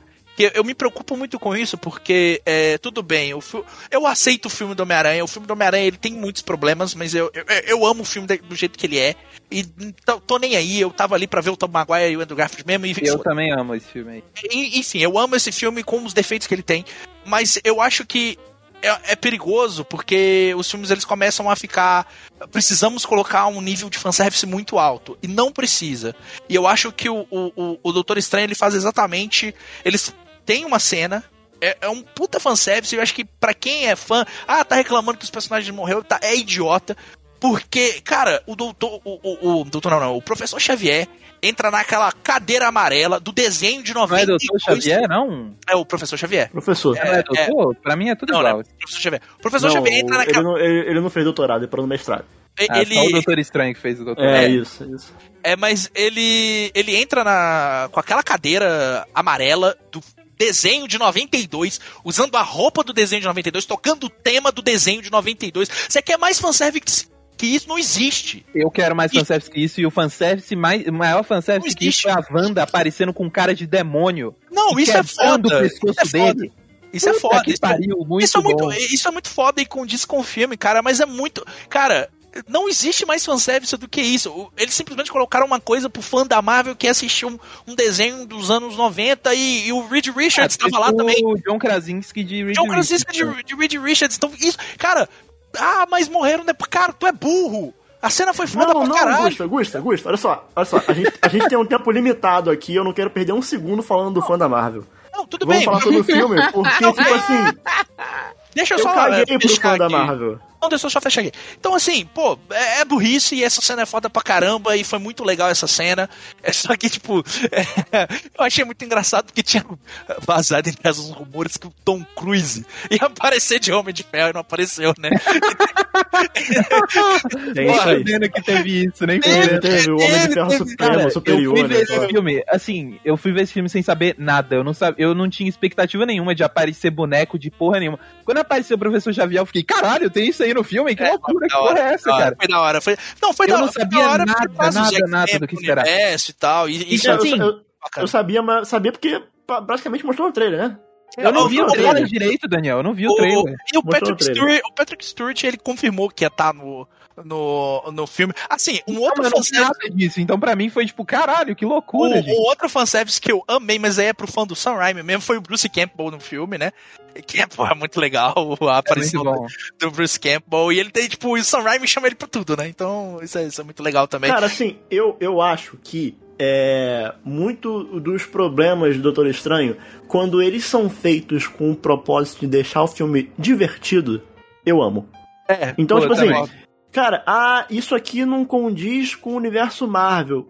Foda-se. É divertido. Por Tipo exemplo, assim, por exemplo, a- a- aquela cena da Wanda Eu ia perseguindo falar essa. eles. Puta, essa cena é muito boa. Que é muito tipo, ela com o pé quebrado, parecendo um zumbi com a cara cheia de sangue, perseguindo eles num beco. É muito filme de terror. Aí o pessoal, ai, mas a Wanda não sei o que, não faz sentido, porque a Wanda é isso, a Wanda é aquilo. Foda-se, irmão. A cena é mó da hora, a cena é muito foda. Foda-se que não faz sentido. Sim, tipo assim, se você tá quebrando as regras do universo pra fazer um filme bom, tá bom, pô. Foda-se as É. regras do universo. Quebra mais. Cara, eu, Por e isso pior que eu que eu acho falo, que isso assim, pra mim é uma isso- eu acho que é só uma escolha criativa mesmo, assim. Por isso que Não, eu é falo, assim. claramente, mas o fã da Marvel não consegue entender a escolha criativa, Gus. Por isso que eu falo assim, quanto menos você se importar com o universo Marvel, melhor vai ser esse filme. Por É, tem o problema que você tem que ter visto WandaVision pra Não, entender. aí Gente, que tá. é por isso que Aí eu não que vejo tá. um filme de Não, herói. mas aí que tá. Eu discordo completamente disso, Lucy. Sabe por quê? Porque o filme basicamente reconta o WandaVision. A, a, a- a o drama da Feiticeira Escarlate é o mesmo que ela tem no WandaVision, que foi resolvido no WandaVision, e aí nesse filme ela tem o mesmo problema que ela teve no WandaVision. Mas, pô, não tava resolvido? Não tava resolvido. Voltou o É. problema. Tipo assim, Não, é que nem o Homem-Aranha que tem que aprender a mesma coisa em dois filmes diferentes. Não, é, ela aprendendo coisa, coisa diferente em WandaVision e nesse filme aqui. Se. Vamos lá. Se a Wanda perdeu o visão no, no, no do Ultimato, Guerra Infinita, sei lá, não lembro qual. Guerra Infinita. Perdeu Yes. o visão. Aí nesse filme, imagina, ela quer Rapidão, recuperar rapidão. a visão. Tá, ela Thaís, o multiverso, rapidão, peraí, peraí. Thaís, ela não tá cega, tá? Só pra você. Ah, ah, ok, tipo, ela não obrigada, perdeu a obrigada. visão. Tá bom, obrigada por, por me avisar Ah, em relação a isso. Entendi agora. entendi. É que ela namorava um moço chamado Visão, Thaís. Ah, Aí tá o Visão bom. morreu. Se nesse filme ela quisesse ir pra outro multiverso pra pegar o Visão, pra ter outro Visão, faria sentido igual. Então, assim, pra que que WandaVision existiu mesmo? Não. Exato, tá nada. Voltou Tipo assim, também. a única coisa que, por exemplo, Thaís. Thaís não se caga pro Eu não faço a Marvel. mínima ideia. Ótimo, continue assim. A única coisa que você precisa se importar, é, saber pra esse filme é a feiticeira escarlate é uma pessoa com problema mental e ela tem Hum. problemas de não ter filho e ela queria ter filho. Ponto. é isso. Tadinha, Pronto, que pode ver o triste. filme. Pode e ver o filme. Thaís, esse filme, se você gosta de Evil Dead, esse filme é muito mais feito pra fã de Evil Dead do que pra fã de super-herói. Porque a parte de super-herói dele é ok. Agora, a parte que aparece um zumbi pica com um monte de demônio, muito foda. Essa parte é pica. Essa parte é a melhor parte Os do filme. demônios formando uma asa demoníaca pra voar e caralho. Cara, velho. não, e aqueles demôniozinho, e aqueles demôniozinho que eles, eles têm uma vozinha fininha, eles. Caralho, eles são muito Evil Dead. Eles são muito Evil Dead, porque eles são uns demôniozinhos meio engraçado, né, cara? É muito foda. Eu amei aqueles Vou demônios. falar, Parte, eu- parte eu do acho- esculacho ali do. Eu acho que a- eu acho que potencialmente a Thaís é a pessoa que mais poderia gostar desse filme aqui entre nós quatro. Sim. Eu também acho. Porque, um, ela ama a temática. Dois, Evil Dead. Três, ela literalmente caga pra Marvel e pra qualquer coisa que aconteça com Marvel. Então, tipo assim, ela basicamente não vai ver nenhum dos defeitos do filme. É. Porque eu, eu assim, eu, eu- gente, eu não vejo coisa de super-herói, sabe? Você vai só. O máximo de você vai, coisa você que vai eu pegar só a parte boa. Você vai pegar só a parte boa. Olha É que só. Esse filme ele é um filme de super-herói dirigido pelo cara do Evil Dead e deixaram ele brincar, entendeu? Deixaram ele brincar. Isso, é isso aí. É isso aí. E Eu, Entendi. eu acho, eu acho fantástico o Doutor Estranho Zumbi, porque é o Benedict Cumberbatch com, com maquiagem. Não é um CGI horroroso, sabe?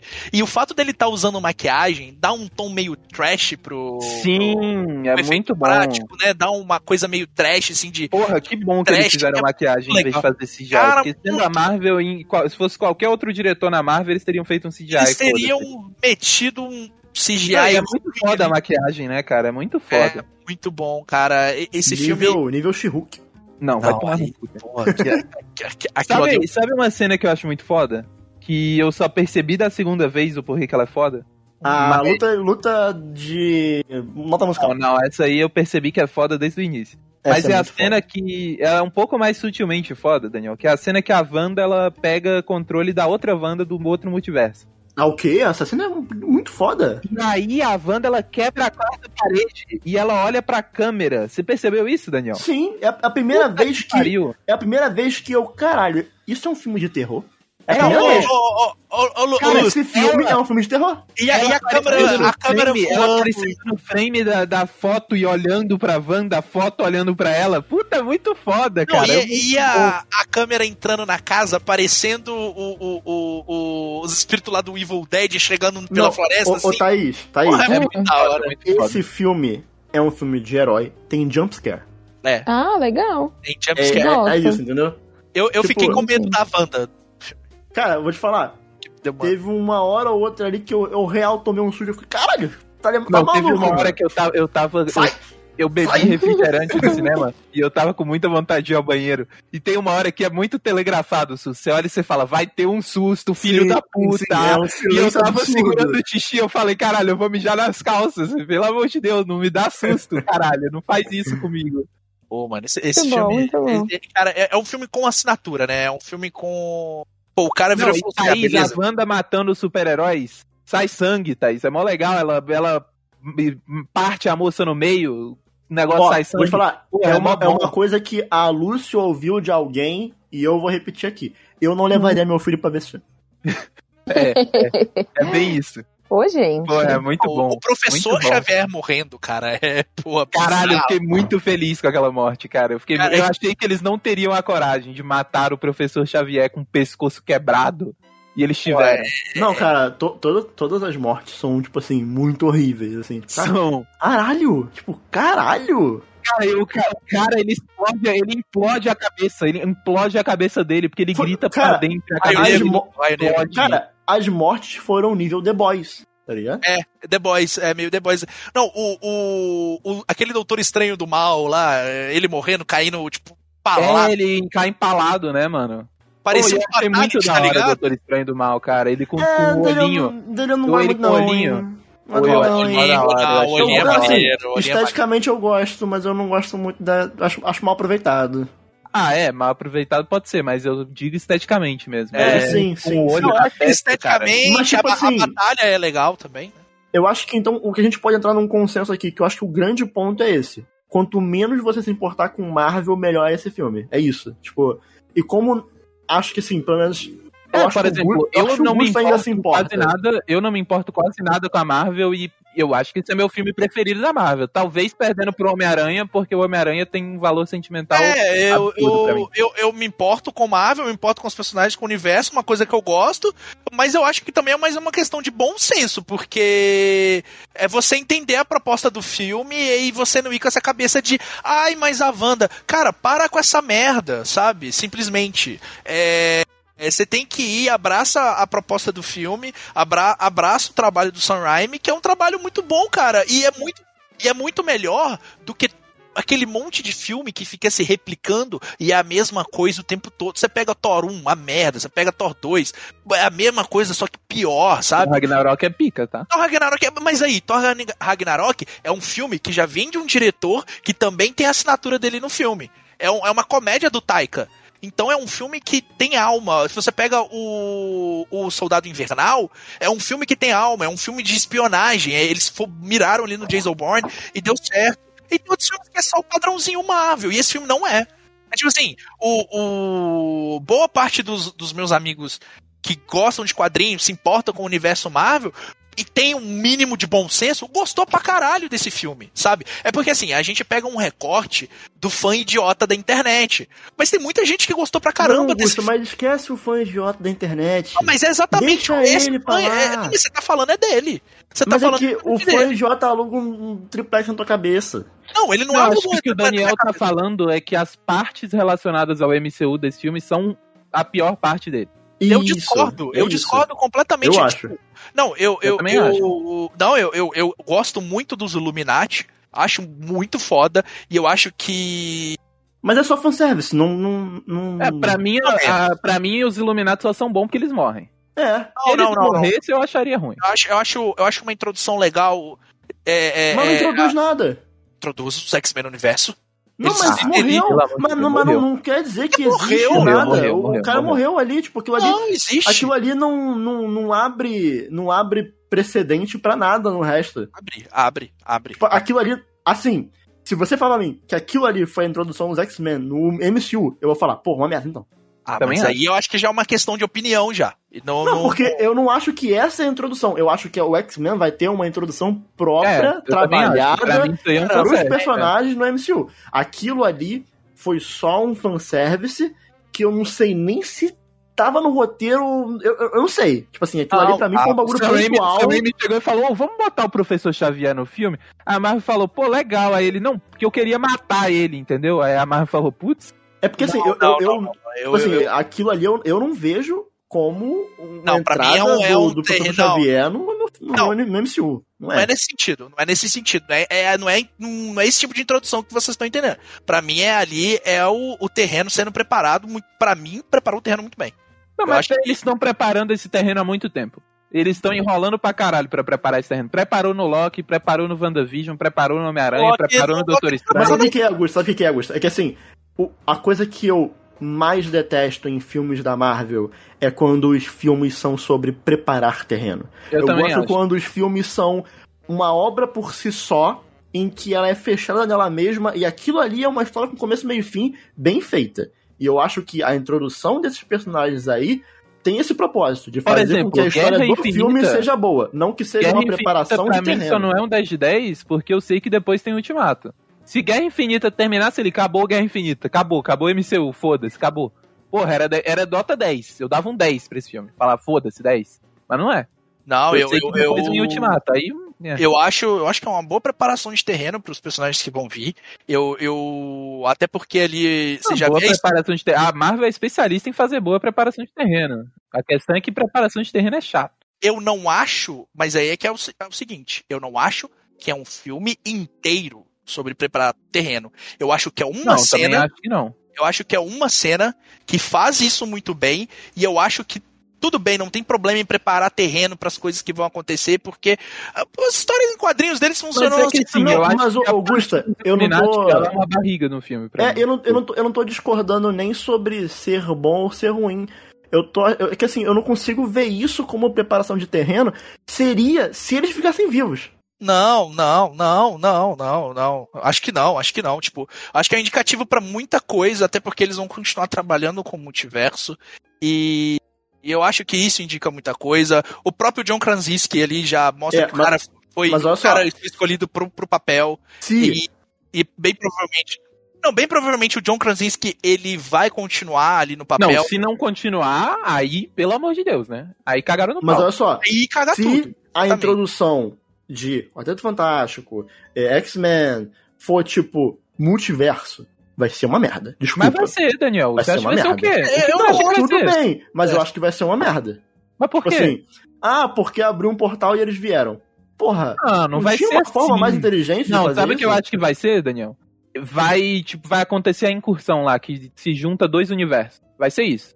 Vai juntar dois universos. Porra, É mas é muito preguiçoso isso. Mas enfim, é a Marvel. Ah, mas aí, né? Mas é, é- mas é tipo assim, né? Isso é muito quadrinho, Daniel. Isso é aí muito coisa de quadrinho. quadrinhos e, tipo, eu acho que. é, você não- se você, tipo, tem um- uma esperança de que seja diferente disso, eu acho que realmente você não vai curtir. É, não tem, eu acho que não tem como fazer. É, eu acho que não tem como disso. fazer. Não tem até, como eles a- inventarem que agora existe mutante no mundo, até sabe? porque eu acho que o Eu grande. acho que seria uma decisão mais legal pegar essa feiticeira escarlate e associar a uma criação de novos mutantes. Porque isso já tá nos quadrinhos. E eles poderiam botar isso aqui. Mas aí Pô, não vai ter o poderia. Magneto, não vai ter essas coisas que todo mundo Por que gosta? não eles, tipo assim, já existem e estão na idade, tá ligado? Não tá velho já, o cara vai. Entendeu? Só não vai ser a mesma origem. Mas enfim, eu não sei. Não, eu não também. sei o que, que eles vão fazer, mas eu, eu, eu acho que o grande evento vai ser as guerras secretas e, e tem coisa Eu acho que vai, essa coisa de incursão aí de universo vai Não, ser é, algo importante guerras. Eu acho que vai ser as guerras secretas mesmo. Então, tem, tem, tem sentido no que eles estão fazendo, mas isso é só especulação. Tipo, eu não posso cravar. Mas pelo. Pelo andar da carruagem, né? Parece É que vai ser isso mesmo. Ei, Gusta. Para Eu- com essa merda. Ah, eu não tô afim, eu não tô afim de falar de, de universo Marvel, não. Caguei Não, pra mim. é. Não me importa. Eu quero é. falar sobre o quão foda é o Doutor Estranho Zumbi, gente. É isso. Pronto. O Doutor É, Estranho eu acho que é muito sobre bom, isso. É, é, porra, muito bom e, e esquece MCU, sei lá, assiste o filme Ou- e abraça o filme. Ou, eu, ta, eu tava assistindo lá o filme, né? Aí ele falou, putz, vou fazer aqui o sonambulismo lá, esqueci o nome do negócio. Vai- fazer lá, vai pegar outro corpo lá do outro universo. É possessão demoníaca. Mas precisa ter. Precisa ter um corpo lá, né, Doutor Estranho? Pô, Não não, não, não, peraí, peraí, peraí, Não, não, não, não, não, não. Por favor, pelo menos esse spoiler não dá pra Thaís. Tudo bem, tudo bem, tudo Porque bem. esse eu acho. Esse é muito foda. É muito bom, né? Esse é, muito bom demais. E a, É e a- bom. Thaís ela vai pegar a referência na hora. É quem, muito quem tá foda. ouvindo sabe, sabe o que eu tô falando. É, quando é, quando, é, quando é. acontece, quando aconteceu aquilo ali, cara, eu, eu, eu olhei pro meu amigo do lado, eu, eu, eu segurei um grito, assim. O, o fã da Marvel, ele grita quando, quando aparece o Homem de Qualquer Ferro, coisa. o acontece. Capitão América. Eu grito quando aparece aquilo ali. Foi aquilo ali que eu gritei. Exato. É isso aí. Eita, meu Deus do céu. Não, o fã da Marvel grita quando aparece qualquer coisa. Quando ouve a Capitã Carter falar, eu posso fazer isso o dia todo. E vou te falar, o Doutor Estranho 2 ele foi uma renovação de esperanças pra mim nos filmes da Marvel. Porque antes disso. Cara, eu assim, acho que ele- assim, eles têm que deixar o Sam Raimi como, como diretor principal do filme do Doutor, do Doutor Estranho. Não, não acho que não vai rolar, não. Ah, Vai, eles fizeram vai, o vai. Taika Waititi É, com o o Thor, Taika- né? O É, Taika não Waititi- sei. John Watts dirigiu três filmes do. Homem-Aranha, pô. Eu, eu honestamente, eu, eu queria ver o Sam Raimi com outros personagens. Ah, o que, não. que ele faria, tá que ele é perfeito com o Doutor Estranho. Não, também acho, mas eu acho que tem outros personagens ali que também cairiam bem na mão dele. com essa coisa do oculto, né? Da bruxa, do, do, do demônio. Então, sim, assim, sim, sim, sim. Queria ver o Sam Raimi Mas- fazendo filme de Hellblazer. Ó, faltou coragem pra esse filme ser sobre a feiticeira escarlate. E não É sobre o Doutor. Estranho. também acho. Acho que. Ah, fez- o Doutor Estranho vende mais. Acho que foi isso. Esse filme é mais sobre ela do que sobre ele. E. Enfim. Eu tô animado aí porque antes eu tava achando que, tipo assim, pó- pós-endgame, pra mim os filmes da Marvel tava sendo só, tipo. Eu tava vendo a hora que um filme da Marvel ia ser um palco e aí uma sequência de heróis entrando, dando tchau e indo embora. Sabe? Tipo, caralho, olha o Homem-Aranha. Aí passa, vai embora. Caralho, o Homem-Aranha do Tobey Maguire agora, olha lá. E ela Outro foi embora. Homem-Aranha. Ia lá, aquele caralho eu conheço. Foi embora. Tipo, eu, O assim, Skidoodle eu, McDoodle, ali, ó. eu tava. eu tava- eu tava vendo a hora do filme ser só isso. Ser tipo um O desfile de Scream heróis. Olha o Scream Blim ali. Um- um Screamo Blimbo. Entendeu? É, tipo, eu tava vendo a hora do filme da Marvel ser só um desfile de heróis, sabe? Tipo, vão passar todos eles passar Cara, eu acho que se eles passarela. começarem a fazer isso de trazer uns diretores mais autorais, tem chance. Inclusive, se trouxerem o Edgar Wright pra fazer um Homem-Formiga de novo e deixarem o Homem trabalhar, eu ficaria muito feliz. Mas não vão fazer. Vai dirigir, Tem né? essa coragem. O Tumania e tal, né? né? Mas, não, mas não vai ser ele dirigindo. Não? Não. Não que eu saiba. Se for ele, eu tô feliz. Mas não vai ser, não. Mas é isso, gente. O filme é mó legal. Thaís, assiste. Tá.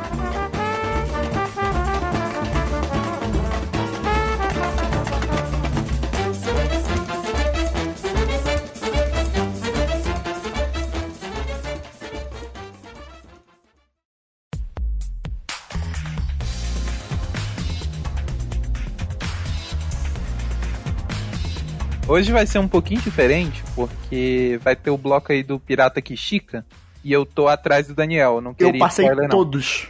Eu não queria, não queria spoiler, não. Passei todo mundo. Aí eu vou, vou sair aqui um pouco antes. Então o bloco musical ele vai ser, vai ser agora, vai ser antes do bloco de One Piece. Então, é, hoje Daniel falou que, pô, tava saindo pra correr ouvindo música. Eu falei, porra, Daniel, sabe que música é boa pra ouvir correndo? Death Grips, né, Daniel?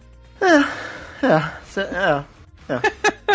Então hoje eu vou recomendar Death Grips, que pra quem não, nunca ouviu falar, é uma banda de É uma banda, Rap. né? É uma banda. é rap com punk, com eletrônico, Eita, meu Deus. com experimental, com a porra toda. É maluco. E Uau.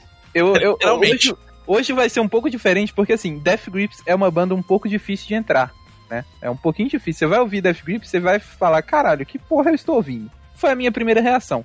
Mas eu acho que tem algumas portas de entrada para Death Grips que elas são mais fáceis e elas variam de acordo com o estilo que você mais gosta. Então, por exemplo, se você, ah, gosto de rap.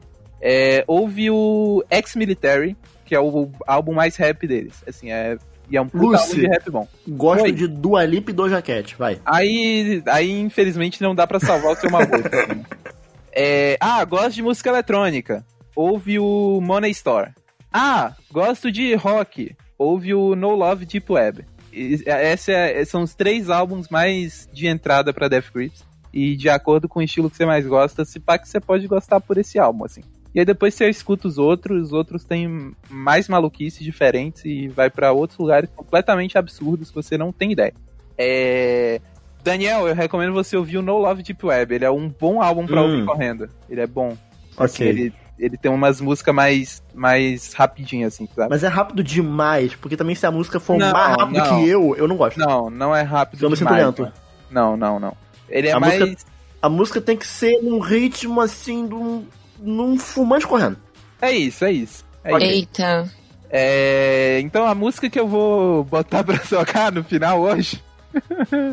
É. Pô, não sei, tem muita música boa de Death Grips, né, mano? Death Grips é muito Não, foda. mas cara. é, pega um desse álbum aí que você me recomendou. Pô, esqueci o nome da música que eu gosto desse álbum. Tem, um- tem uma que eu sei tocar na bateria. Esqueci o nome, caralho. Olha aí, o nome? foda. Acho que, é, acho que é o No Love Deep Web mesmo. Google. Acho que é esse o nome da música. Ah, não, é só No Love, é só No Love o nome da música. Pronto, vai, vai tocar No Love. Eu sei tocar isso aí na bateria, muito foda tocar essa música, muito boa. Inclusive a versão que vai tocar aí é qual? Mentira. Não, não é. Mas quem sabe um dia, né? Quem sabe. Mas é isso, tu tem aquele sonho, Lúcio, de tipo, tá num show e o cara chama, vem aqui tocar no palco. Tem essas coisas ou não? Nunca tive, não. Ah. Não, eu tenho ah, medo. Ah, nossa, palco. o Daniel fez um an muito tipo, nossa, estou tocar- Não, eu, decepcionado. não, eu imaginava já. Só que eu, eu pensei, hum, será que num contexto de Death Grip seria ok pra Lúcio? Pô, talvez. Ah. Acho, acho Se que tivesse não uma banda tocando Death Grips no palco e me chamassem, vamos tocar No Love, eu falava, não, vamos, foda-se. E se vamos. fosse o, o Death Grips? Puta, aí não, aí eu ficaria muito nervoso. Tá Você ia bom. desmaiar? Ele- eles, eles dão medo, Daniel, eles dão muito medo. Você já viu eles? Eles dão muito medo. Ah, Eles não, têm muita de- cara de não. maluco. Vou ver aqui. Eles são, né, Lúcio? Pô, assim. Pô, pesquisei esse álbum, não gostei da capa dele, não, mano.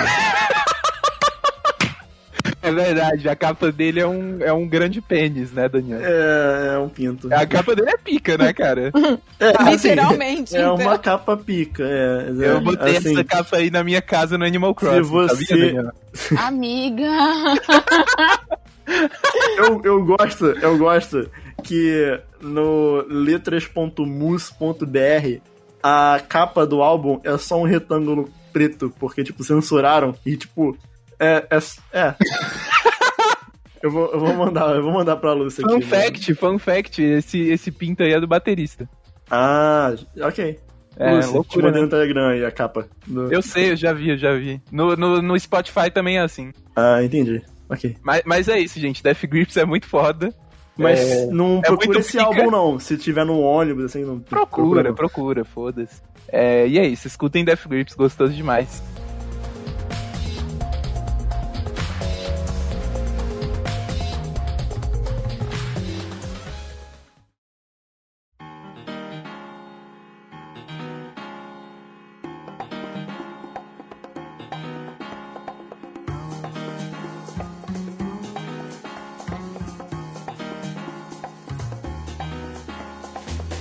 Sobre o Pirata que Estica mais uma vez. Eu tenho um problema sério pra trazer aqui, porque eu queria muito, cada vez que eu fechasse um arco de One Piece, eu trouxesse ele aqui no Não Play pra falar sobre ele. O problema é que eu não tenho visto um arco de One Piece por mês, não. Tipo, eu tenho visto mais, sabe? Então, por exemplo, é.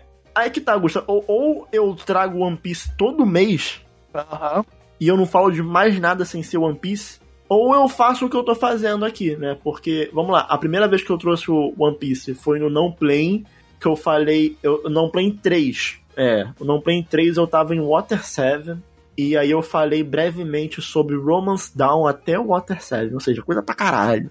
Mas assim, fui falando muito por alto dos arcos, sabe? E a cada vez que eu trago One Piece, eu acabo fazendo uma análise muito superficial porque eu não consigo entrar nos detalhes. Aí no Não Play 11, eu peguei de Ennis Lobby até Marineford, que até, ali até que faz sentido, porque meio que a história ali ela vai bem, bem contínua ali até o, até o final.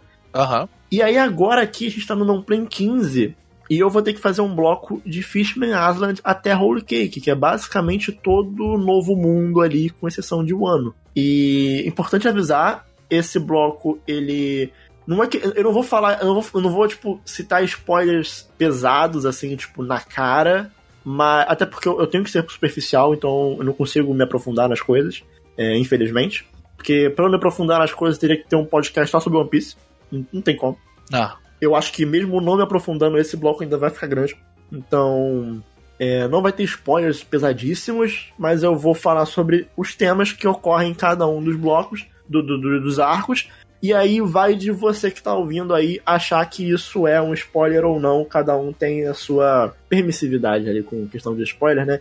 Então, se você não quiser ouvir, como a Lucy explicou no começo do bloco do Doutor Estranho, é só você pula lá pro final, ouve a musiquinha do Death Grips e fechou. É, começando então ali no Novo Mundo, você tem o arco de Return to Sabaody, que assim, nem é um arco aquilo ali, né? É só Não, é basicamente. só uns é, poucos capítulos ali. É, eles se reencontrando pós-time skip, É. né? É porque no, durante o time skip eles se separam e aí eles precisam de um de um, um entre-arco pra conectar os personagens de novo ali. E eu até acho legal porque mostra ali brevemente, tipo, o nível de força deles, sabe? Tipo assim, a primeira vez que você vê o Luffy depois do time skip, tu fica, caralho, o Luffy tá, né? Porque ele começa a usar o hack do, do, do rei, né? Aham. E aí tu fica, caralho, o, o Luffy tá, tá, tá pica. Mas enfim, você tem ali Retorno de Salaod, Fishman Island, né, a Ilha dos Tritões, que eu vou chamar de Fishman Island porque eu, eu vi em inglês, então desculpa se você está acostumado com outra forma de falar, mas enfim, saiba, saiba que é isso. Tem Punk Hazard, Dressrosa, Zul, que também é um entre-arco, é, são só alguns episódios mais importantes, é, e Whole Cake. A Zul é importante pra caramba. Zul é um dos mais importantes. Inclusive, Tem depois de Holy Cake tem o Reverie, que eu também já vi, mas eu não eu vou deixar pra falar depois quando eu for falar de Wano, até porque o Augusta não, não viu o Reverie ainda. É, e também, enfim, não dá pra falar do Reverie por enquanto, não, porque tem muita coisa do Reverie que a gente não sabe ainda, sabe, o que aconteceu. Então, ficaria uma análise meio pela metade. Então, como eu falei, não tem como fazer uma review completa dos seis arcos. Na real, a gente vai tentar aqui falar bem por alto, mais ou menos, de todos eles. E, vamos lá. Só pra, de novo, recapitular isso. Eu não imaginei que eu fosse gostar tanto de One Piece. Né? Das últimas vezes, provavelmente, eu já falei isso também. E eu tô repetindo aqui, porque muita gente falava que depois do time skip, o One Piece tem uma queda de qualidade. E, sim, Fishman Island é pior que Marineford. Claro, é uma queda de qualidade. Mas eu acho que é uma queda de ritmo. Porque precisava ter uma queda de ritmo. A gente tá falando de Marvel, é tipo. É tipo, né, depois do Endgame, né? Só que aí que tá, o Fishman Island, a Ilha dos Tritões, não é tão bom assim, tem seus problemas. Então é como se você assistisse Vingadores Endgame e depois fosse ver um filme do Homem-Formiga. Que tem suas qualidades, mas não é tão bom assim. Então, falando sobre Fishman Island, é, é legal. O começo eu acho um pouco ruim, porque tem todo um foco ali em cima do Sanji, e até ali, tudo que envolvia o Sanji eu hum, odiava. Você tá falando os tritões? No então, é porque no começo do- da Ilha dos Tritões, o plot inicial do arco, não sei se você lembra, mas o plot inicial do arco é que o Sanji não pode ver mulher bonita porque ele começa a sangrar pelo nariz. Ah, E aí- sim, sim, sim, sim, sim. Ele- Aí ele não podia ver a princesa, Não, e aí, tipo assim, a sereia, e o cara fica maluco com sereia. ele já viu tanta sereia bonita que ele tá com perda de sangue, e aí. E aí o meu grande problema com Fishman Island é que, em cima disso, eles trazem o tema principal do arco. Que é quando, através dessa questão do Sanji ter perda de sangue por ver mulher bonita, eles trazem o tema sobre transfusão de sangue e racismo. Só que, tipo, isso tudo tá pautado em cima daquele momento lá do drama do Sanji, né? Que meio que tira peso ali da, daquelas discussões inicialmente. O, o timing que foi ruim, assim. A discussão é boa, mas o, o timing não foi bom. Acho não, a que- discussão é muito boa. Só que no começo, a discussão estar associada àquele contexto ali Sim, é sim, muito ruim. é esquisito, né? Só lá pra frente, quando tem os flashbacks e a gente vai entender a história da ilha, aí fica legal. É. Porque uma coisa que o One Piece faz bem em todos os arcos é trabalhar o tema. Porque o One Piece, ele é uma obra que ele não se dá o trabalho de ser implícito, de ser sutil. Ele é descarado. Então, tipo assim, ah, a gente vai falar sobre racismo? Vamos falar sobre racismo. Esse aqui é o tema. Não é, ah, uma, uma analogia e ah, não, não, não. Eles vão falar. Não, não fica nada subentendido, não. Eles Não falam mesmo. Assim, uma outra coisa fica, mas é tanto. Mas a maior parte é muito na cara. Por isso que eu, eu- fico muito embasbacado quando eu vejo gente falando ah, ou, que, ou, que não, ou que não tem política em One Piece, Não, aí é bobagem. ou, aí é- ou, ou assim, não, não entra na minha cabeça a volta argumentativa que uma pessoa tem que dar pra explicar que gosta de One Piece sendo de direita. Isso, assim, a, pessoa, a pessoa tem que dar uma volta, gosto gostar de One Piece. a pessoa tem que dar uma volta argumentativa fodida É, pra malabarismo explicar isso. mental, assim. que- E eu tô falando isso porque eu sei que tem. E, e Tem, eu acho muito tem. doido isso. Não, não Porque- só tem, como eu já vi. É. E meio otaku, né? É meio normal isso. É. É, e aí, assim, eu acho que naquele momento ali poderia, poderia facilmente ser melhorado aquilo ali. Tipo, poderia ser o Sanji sofrendo um acidente, ou então, pô, vamos supor, bota o Hold, que é o vilão, pra bater em alguém logo de cara, assim. O Hold encontra alguém do bando, numa dessas do pessoal andando pela cidade, de começo de arco de One Piece. Pô, encontra o Hold, dá uma merda, o Hold mete a porrada, a pessoa fica ao ponto de morrer. Sei lá, vamos supor, pega o Chopper, que é um pouco mais fraco. O Chopper fica ao ponto de morrer, e aí o Chopper precisa de uma. Se bem que o Chopper não entraria no contexto porque ele não é humano, mas. Enfim, vocês entenderam. O, o, o Sop. O Sop fica ao ponto de morrer e precisa de uma transfusão porque ele tomou a porrada do Hold. Isso seria legal pra trazer o, a, a questão Foda- da transfusão. Não, sim, mas, mostraria o poder do Hold. Entendeu? Seria maneiro. mas o, o foda disso é que é um arco tipo. Pô, todo- todos eles treinaram. Começa o arco, um apanha, quase morre, tá ligado? É, é. É, eu tipo acho que isso. ficaria meio estranho, assim. Não, mas acho que depende, Gusta. Mas depende. Tipo assim. Ah, é, tem personagens ali que são mais de luta e outros que não tanto. Mas eu entendo seu ponto. Eu entendo, eu entendo. É, eu acho que o Oda se enrolou. acho que- É porque assim, né? O, o- a questão da gimmick do Sanji, ela é muito. Incomoda. É, mas assim, eu, eu acho Incomoda que. porque é demais. É demais, eu acho que ele pensou que ia ser uma boa ideia e não foi, sabe? É, mas já, deu tempo de perceber que não, né? Não, é. Não, digo, eu não ligo, não tenho problema com a gimmick do Sanji, mas eu acho que ela é. É Quando... que uma- ele, é pior que o Brock, velho, do Pokémon.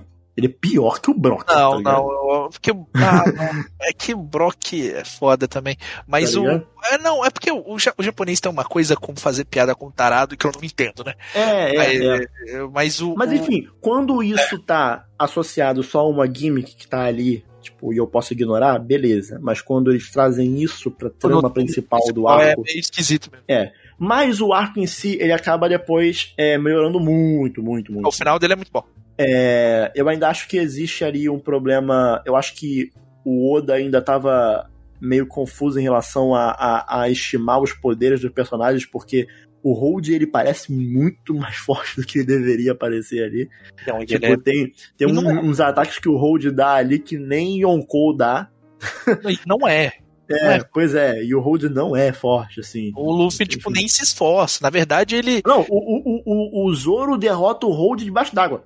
é o Zoro. O Exatamente. Zoro. É. E, e, tipo assim, o, o bando. O bando não se esforça nas lutas ali. Tipo, literalmente Não, não, o não. luta sem mostrar nada. O Luffy, ele é atingido porque ele foi negligente e, e- enfim, ele precisava e também salvar porque- a galera E também. porque tem a, toda a questão da, né, do, Não, é. do usuário de Akuma no Mi não poder entrar na água, né? Então, Sim. É, muitas das vezes, pra nivelar o poder deles, é tipo assim, ah, o Luffy é muito mais forte. Ah, mas agora eles estão lutando na água. Aí, É, aí tem isso. Porque aí tem uma. é- Aí é a fraqueza natural de um e o ponto forte natural do outro, né? Então É, aí só que o Luffy nivela.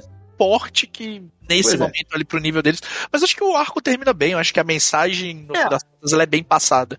Eu gosto de como termina. Eu acho que os flashbacks de Fishman Island estão entre os meus Bom. favoritos. São bons, são bons, são bons. É, principalmente como isso volta mais na frente no anime. Acho muito legal como eles, é, eles fazem a conexão com o Arlong também. Sim, acho legal, porque um dos problemas que eu acho que o One Piece tem, que só foi ser resolvido com o do Flamengo, é que eles não dão tanto background pros vilões. O Hold foi um dos primeiros que começou a ter um background ali, mas, por exemplo, se for pegar antes, o Arlong é um cara babaca lá. É, o, o Crocodile é um cara babaca lá. A gente não tinha um background dele, A sabe? mãe do Luffy. é, é, o background do, do Crocodile é ser a mãe do Luffy. Mas, enfim, o arco eu acho que Fishman termina legal. Eu acho que tem bons flashbacks. é, as lutinhas são boas. Tem personagens legais ali. É, a, a princesa Shiraho, Shiraho Yoshi, ela. Shirahoshi. Shirahushi, eles no anime eles falam Shirahushi. Ela, é- ela é, É. legal, ela, eu gosto E dela. tem a questão né, da, da- das armas lendárias lá, que, enfim. É também é maneiro que volta. E tem o Luffy comprando briga com a Big Mom.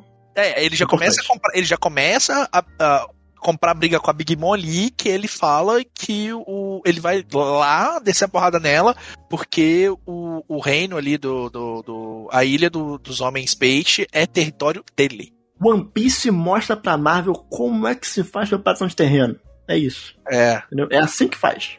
O, É... o- fala- o negócio é o seguinte: eles são meus protegidos agora. Ela, quem é você? Eu sou, sou o rei dos piratas, mulher. É isso. Eu, É vou, isso. eu, vou, eu vou te pegar no soco. Eu, vou, eu sou o rei dos piratas, eu vou te capotar na porrada ainda. É. Mas aí, beleza. Arco legalzinho. É. Não acho tão ruim quanto as pessoas falam aí, não. Não, não, não, ele. ele Mas também tem sempre aquele ponto, Gusta, que eu acho que é legal a gente lembrar. Que, tipo assim, a gente viu numa tacada só. A- Algumas pessoas Não, ficaram mais de Fitman- Fitman um Island, ano. ele, ele, eu, ele eu li no mangá. Ele eu li- na época? na época, eu não peguei tudo de uma vez. Uhum. Teve uma parte que eu li semanal. E foi até por isso que eu parei. Eu falei, Ok. pô, vou deixar dar uma acumulada, porque tá um É porque tem muito disso no One Piece, cara. Tipo assim, como eu fiz quase que um bind watching, sabe? Tem muita coisa que eu acho legal e que eu fico tipo, putz, se- será que se eu ficasse meses assistindo esse pedaço aqui eu acho legal? Mas vamos falar sobre isso em Dressrosa. É, próximo arco. Bank Hazard. Legalzinho também. Acho que melhor que Fishman Coisas Hazard. boas, tem coisas boas e Eu sinto que é menor também, né? é menor, ele é menor, ele é um- é, tem 46 capítulos, que é até grandinho, mas que pra One Piece é pequeno. É. É, eu sinto que pós Marineford ali no, no Novo Mundo, todo arco ele é melhor que o anterior. Você tem essa sensação também? Tenho, tenho. Eu acho que Punk Hazard é melhor que Fishman Island. Eu sinto que Dress Rosa é melhor que Punk Hazard. E Holy Cake é melhor que Dress Rosa. E o ano tá melhor que Holy Cake. Pra mim, sabe? É... Pra muita gente, o ano tá melhor. Tem muita. É, assim, eu acho que é discutível o fato de Roll Cake ser melhor que Dress Rosa. Talvez aí você possa gostar do mesmo nível, ou preferir um outro, enfim. Não, Eu assim, acho é que a- porque Dress Rosa, um dos meus favoritos, é o Dofla. Então eu. É, é, eu acho que o Dofi. É, do- eu acho que. Ou, ou- ou o Mingo, né? É, tem uns que Mingo. também.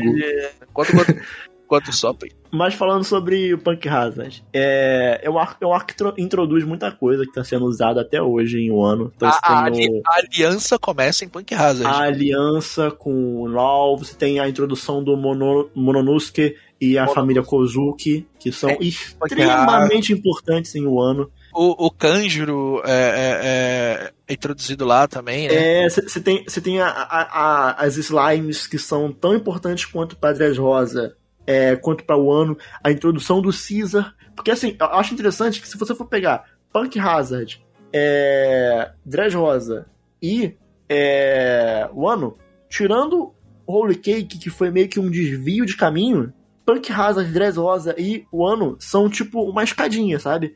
É o, Luffy, é o Luffy pegando o, o, o, pau- o pau mandado, o pau mandado, depois pega o pau mandado, o pau mandado e depois pega o chefe. É. É tipo um, é quase que um videogame, vai passando de fase. E aí rola um holy cake ali que é uma de- um desvio de caminho, mas que é um, Desvio- é um desvio pica. É, um desvio foda. É que eu acho que, que o Oda pode acabar fazendo pós o ano também, porque ele tem coisas pra desenvolver, né? E, e eu acho que pós o, o ano ele pode fazer esse. Não sei, desvio- Gusta. desvio Não sei. aí. Não sei. Acho que vai depender muito da forma que terminar o ano. Sabe? É, sim. Porque acontece muita coisa em um ano. Muita coisa. Mas. Muita coisa é apresentada em Punk Hazard. Eu acho legal essa questão de, de Eu gosto Já da história da ilha, como a ilha é, porque ela também é um, é um reflexo Sim. desses dois anos que a Não, gente não viu. E tem, e tem o lance, né? Tipo, quando a gente descobre que a ilha é do jeito que é, porque lá rolou a luta entre os almirantes, sabe? Isso é muito Não, foda. Isso é muito foda, porque, tipo assim, One Piece é uma história que se passa na ótica do Luffy. Então, Sim. O mundo de One Piece, ele continua vivo e as coisas, elas E eu vou te continuam falar. Augusta, uma coisa que eu te aconselho a fazer, que Eu vejo as eu- capas de mangá, você vê as capas, eu vejo. que é muito importante, assim, se você É. que tá ouvindo esse, esse podcast aqui, você só vê o anime, ou One Piece, sei lá, para pra ficar vendo, tipo assim, as capas dos mangás que você deixou passar. Porque é Sim. muito importante, muito importante. Inclusive, tem capas de mangás que confirma ou não se um personagem morreu, está vivo. Sim, sim, sim, sim. Inclusive, em agora em um ano, não vou fugir muito não, porque em um ano a gente fala depois no outro podcast. Mas em um ano, tem um personagem que aparece que o anime não mostrou como que ele foi parar lá, só apareceu nas capas do mangá. Então, tipo, o anime teve que tirar 30 segundinhos pra ir mostrando, tipo, as capas dos mangás pra ir contando, tipo, É. Ó, peraí, ó, esse cara tá aqui por causa disso aqui, tá? E foi mostrando as capas do mangá, tá ligado? Então é importante.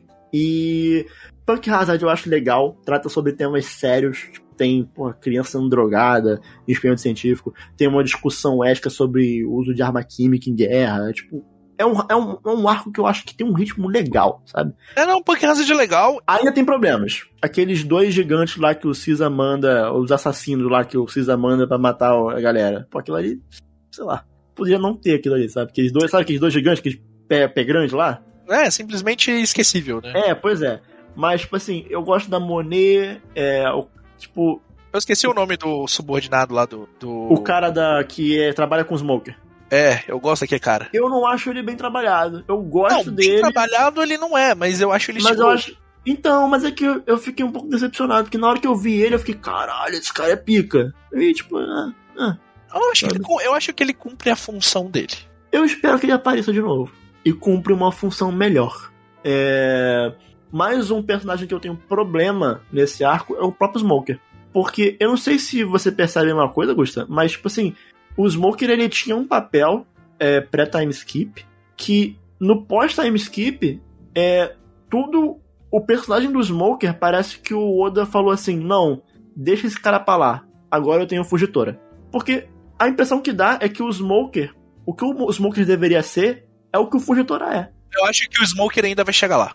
Cara, eu não sei, cara, eu não sei Não, mais. acho, acho, acho não. Acho que, acho que o Smoker ainda vai chegar lá. Pelo que eu, eu, eu assisti até o momento, eu acho que o, o, o, o, Fugitora vai cumprir o objetivo dele é, e ele vai levar alguns com ele. Eu acho que o Smoker.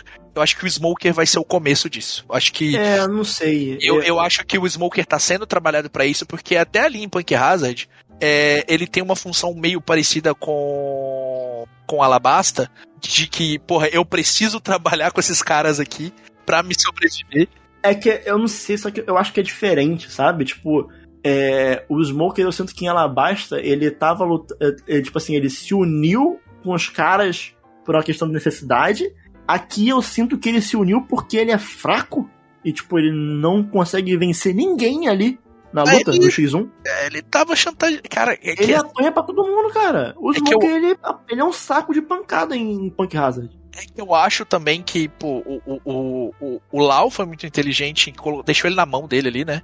É, então, eu acho que o, o, o- Acho que o Smoker não tinha muito pra onde correr, na verdade. Ele apanha, de fato. Mas eu nunca vi o Smoker também como um personagem muito forte, na real. É, Pô, não, cara. O, o Smoker, antes do Luffy aprender hack, era simplesmente um cara imbatível. Ali em Logtown, ele. eu lembro que em Logtown, Nossa, quando o. Smoker aparece, a uni... é, foi a primeira vez que eu vi o Luffy falar: esse cara não dá, vamos correr. E eu achava foda que toda é vez que o Smoker logia, aparecia, eu sei, mas tipo assim, existem logias fortes. Não é porque todo mundo aprendeu hack que o logia ficou fraco. Sim, sim, mas é, é que eu realmente eu não- nunca.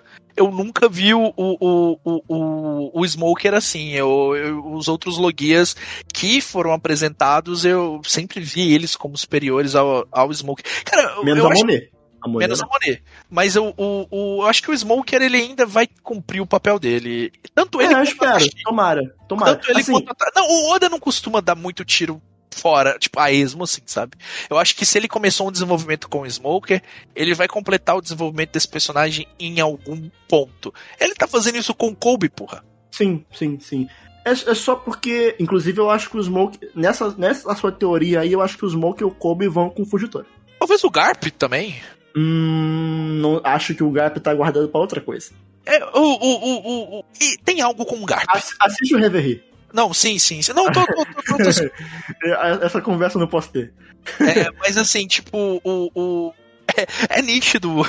O, o Kobe ele pegou um, um jornal, ele viu uma foto. Ele É. no, no barco com, com as meninas. Você, com as- você já, você já conheceu o personagem chamado Touro Verde? Não, não É, lembro. Ele tam- também é um personagem que, que, que é importante também. Não, ele apare- ele aparece agora, na parte que você tá vendo aí. Não, tipo assim, ele pega o jornal, ele vê o Luffy, ele começa a chorar. A Sim, pessoa- sim, sim. a Eu, pessoa, eu, pô, eu achei que você não tinha visto o Kobe ainda. Eu achei que você não tinha visto ele. pessoal- a- chega a, a princesa lá, uma das princesas, pega. A, a Rebeca é a princesa, na verdade, né? A- É a Rebeca, a Vivi e a, Shira, É, é, a é, Shirahoshi. Tipo assim, as três aliadas do Luffy, tá ligado? É, Não, cara, eu não sei se você viu isso, mas isso não, enfim, não é um spoiler. ainda não, mas, tipo assim, ainda- no- você viu ele chegando lá no Reverie? eu vi Lá? a Shirahoshi chegando. Porque, tipo assim, deixa eu te falar um negócio, não, não é spoiler. Mas, tipo assim, as pessoas que conhecem o Luffy, elas ficam conversando entre si. E elas ficam, tipo, tipo, tipo, tá ligado? Não, não, É. pode fala falar baixo. Não pode, não pode falar do Luffy aqui, não, tá maluco? Tamo, tamo em Marihuá, tá ligado? Não, não pode, é, é bom demais, tá ligado? Muito foda. E, não, e tipo, o Kobe começa a chorar, aí ela, aqui, aqui, tu conhece, né?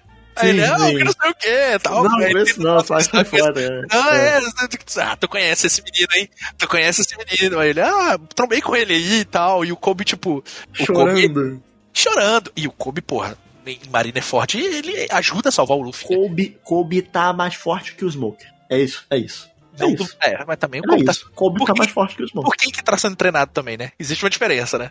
É, mas enfim, pulando então pra Dress Rosa. Cara, é, é- é muita coisa, né, velho? Não adianta. A gente tem que, a gente tem que ser muito superficial nessas essas, essas Cara, análises, porque. Três Roça dava um, um bloco inteiro. Tipo, É isso que eu fico triste. Eu, eu queria fazer um por um, entendeu? Pra falar com mais Nossa, detalhe. cara, porque Três Roça é um dos meus arcos favoritos. Eu, cara, nossa, velho, eu gosto. Até Eu porque eu- gosto muito de Dress Rosa, mas Nossa. vejo muitos problemas também.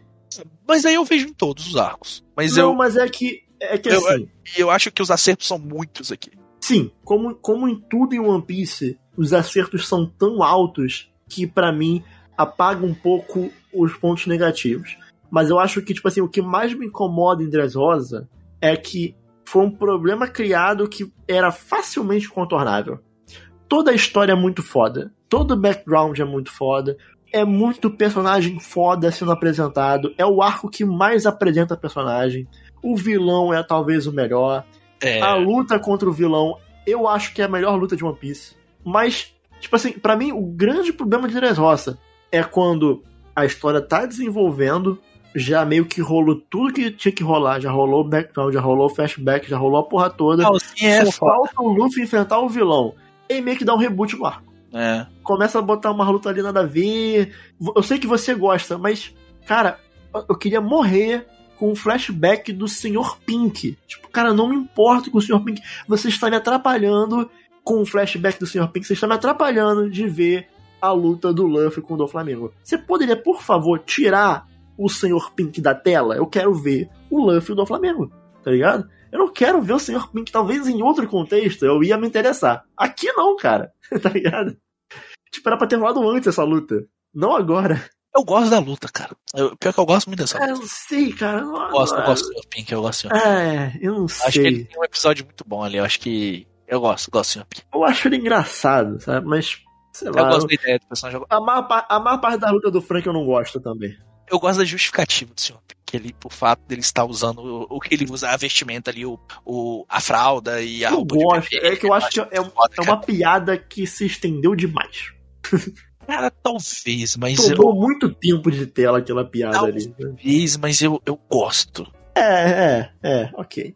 Mas é aquilo que eu te falei. Se a gente estivesse vendo Andrés Rosa durante, sei lá, dois anos, talvez me incomodasse mais isso aí, essa, essa enrolação, sabe? Cara, a Dress Roça foi grande, né, bicho? Foi muito grande, bicho. Foi muito grande. E o ano, o ano tá maior já que Andrés Rosa. Tá, mas parece que tá E- melhor, né? E, enfim, eu acho que o Oda se perdeu um pouco a mão ali de fazer algo grande demais. Pô, mas, É, também, mas também tem aquela, né? O Oda agora, ele. Ele, ele tem só dois. Três, é, três capítulos por, é, por mês. Porque o cara, pô, tem que descansar. é injusto. É, pô, é justo. Acho que todo, todo, todo mangaka devia ter. Mas como ele é o Oda, ele, Ele pode. ele pode. Porém, eu, a Shonen Jump eu acho que ainda rola um, um espetáculo de editor e tal, acho que é normal. Então acho que muitas dessas barrigas que tem, nesse igual esse reboot que tem em Dressrosa, não sei, tanto a culpa. Não, eu acho que não é tanta culpa dele, não. O, o próprio Akira Toriyama Eu acho que pode ser, pode não ser. pode ser, pode não, pode não Eu ser. sei, eu sei, eu sei que eu sei que você você tem esse essa boa fé no- nos artistas de tipo e eu acho certo, eu acho certo. Grande parte das vezes é, é real culpa do, do estúdio mesmo que mete a mão nas Sim, coisas. sim, mas é que eu não vejo um problema de estrutura do cara, porque eu acho que é uma coisa. Às vezes são coisas que parecem vir do nada, sabe? É, não sei. Não faz muito o estilo do cara, talvez. Mas se foi dado esse pitaco, foi dado antes. Porque Dressrosa parece ser feito da forma que ele, que ele é. Sabe? Como É. ele deveria ser. Porque nessa barriga tem coisa importante, sabe? Só que a forma como é estruturado, eu acho que me incomoda um pouco. E é algo que eu vou reclamar igual no próximo arco, que é Holy Cake também. Que eu vou, vou pular um pouco mais pro final, que eu já aproveito esse gancho aqui de, de Dressrosa, pra falar do final de Holy Cake da luta do Katakuri com o Luffy. Que eu também Não, acho que é uma boa luta, só que ela é muito fragmentada entre É, outras essa- coisas que é- estão acontecendo. Essa luta tem problema de fato. Prejudica muito, prejudica muito isso. Tipo, Katakuri e Luffy, ah, muito foda, não sei o que. E aí corta pro Sanji cortando o bolo e, tipo, a, a namoradinha lá fazendo, ah, meu Deus, como ele é bonito. Ah, e aí Katakuri e Luffy, ah, e corta pra bolo. É, sim, Enfim. tudo, né? É O bom. Holy Cake é muito bom, mas no final dá uma patinada. É engraçado, né? Que todo o arco de One Piece ele che- chega perto de ser bom pra caralho. Ele é bom pra caralho, é. Só que dá uma escorregadinha em algum pedaço. É, e assim, Holy Cake, eu acho que é um bom background pro Sanji. Finalmente ele é um personagem. Caralho, o Sanji é um personagem. Olha isso, sabe? Tem o lance da, da guerra, Oh, 66. Não, Da eu, acho, eu acho a guerra da hora, cara. Je- Jeruma Double Six. Eu gosto, velho. Eu acho muito bom. Acho muito bom. Acho que o Oda ele é muito bom em fazer a gente odiar pro boneco. E no Jeruma Double Six, Você Ele odeia a essa- família Nossa, inteira, exceto caralho. a Radio. não dá, nossa, dá muito. Pô, em alguns momentos, a... em alguns a momentos até dela dá raiva. Ah, não, é eu gosto da dela. Em alguns momentos. Em alguns momentos. Ela, obviamente, que nem se compara, mas. Não, é, pô, ela é, ela é literalmente a única pessoa que gosta do irmão. É, mas eu acho legal que tem esse background do Sanji. A luta do Sanji com o Luffy eu acho boa. É, não sei se. Não sei se tá no nível da luta do Luffy com o Sop em termos de peso emocional. Não acho Ah. que não, mas é muito bom também. É, acho que não, porque no caso da luta do Sanji com o, do, da luta do Luffy com o Sop tava em jogo uma outra coisa que a gente se importava muito, que era o barco, né? E eu acho que, enfim, eu gosto mais do Sop também, né? A luta com... Não, mas a, a, a luta com o Sop, ela de fato, ela. Acho que ela foi melhor trabalhada ali. Não que a do Sanji não tenha sido, mas acho que são contextos Mas diferentes. chega perto. Chega bem perto. Chega perto. É muito bom também. Personagens diferentes, contextos, contextos diferentes, histórias diferentes. Então, o, Se eu for falar assim, grandes momentos de One Piece, eu vou citar essa luta. os dois estão lá. É, é. Os dois grandes momentos. Mas E- o que eu mais gosto de Whole Cake é o estabelecimento do Yonkou sendo a Big Mom como um monstro. Não a é lá. Big Mom, a Big Mom, ela cara. não é, ela não é um personagem em si nessa, nessa, nessa, nesse arco. Tipo assim, eu não digo que ela não é bem trabalhada, ela é muito bem trabalhada, tem flashback dela muito bom, que é meio creepy, meio caralho. Um Calma, cara- Oda. O que, que é, isso que você é acabou de desenhar aqui? Pra caramba. É bizarro. É bizarro. Eu E, fiquei. tipo assim, tem um estabelecimento da Big Mom que, tipo assim, ela não é. Ela não é um, um- um boneco de One Piece, ela não é um personagem, ela é um monstro. É. Corre, tá ligado? Corre do monstro. Não, Não, tipo, tem opção. Corre não do monstro. Você não vai enfrentar, você não vai enfrentar o monstro. Corre do monstro. E, e assim, por mais que, pô, Nami brilha pra caralho. Pô, tipo, os personagens que estão ali brilham pra caralho. Mas ainda assim não tem como. Corre da Big Mom. É. Tá ligado? E aí, o meu outro ponto é. Correu tempo demais da Big Mom. É. Entendeu?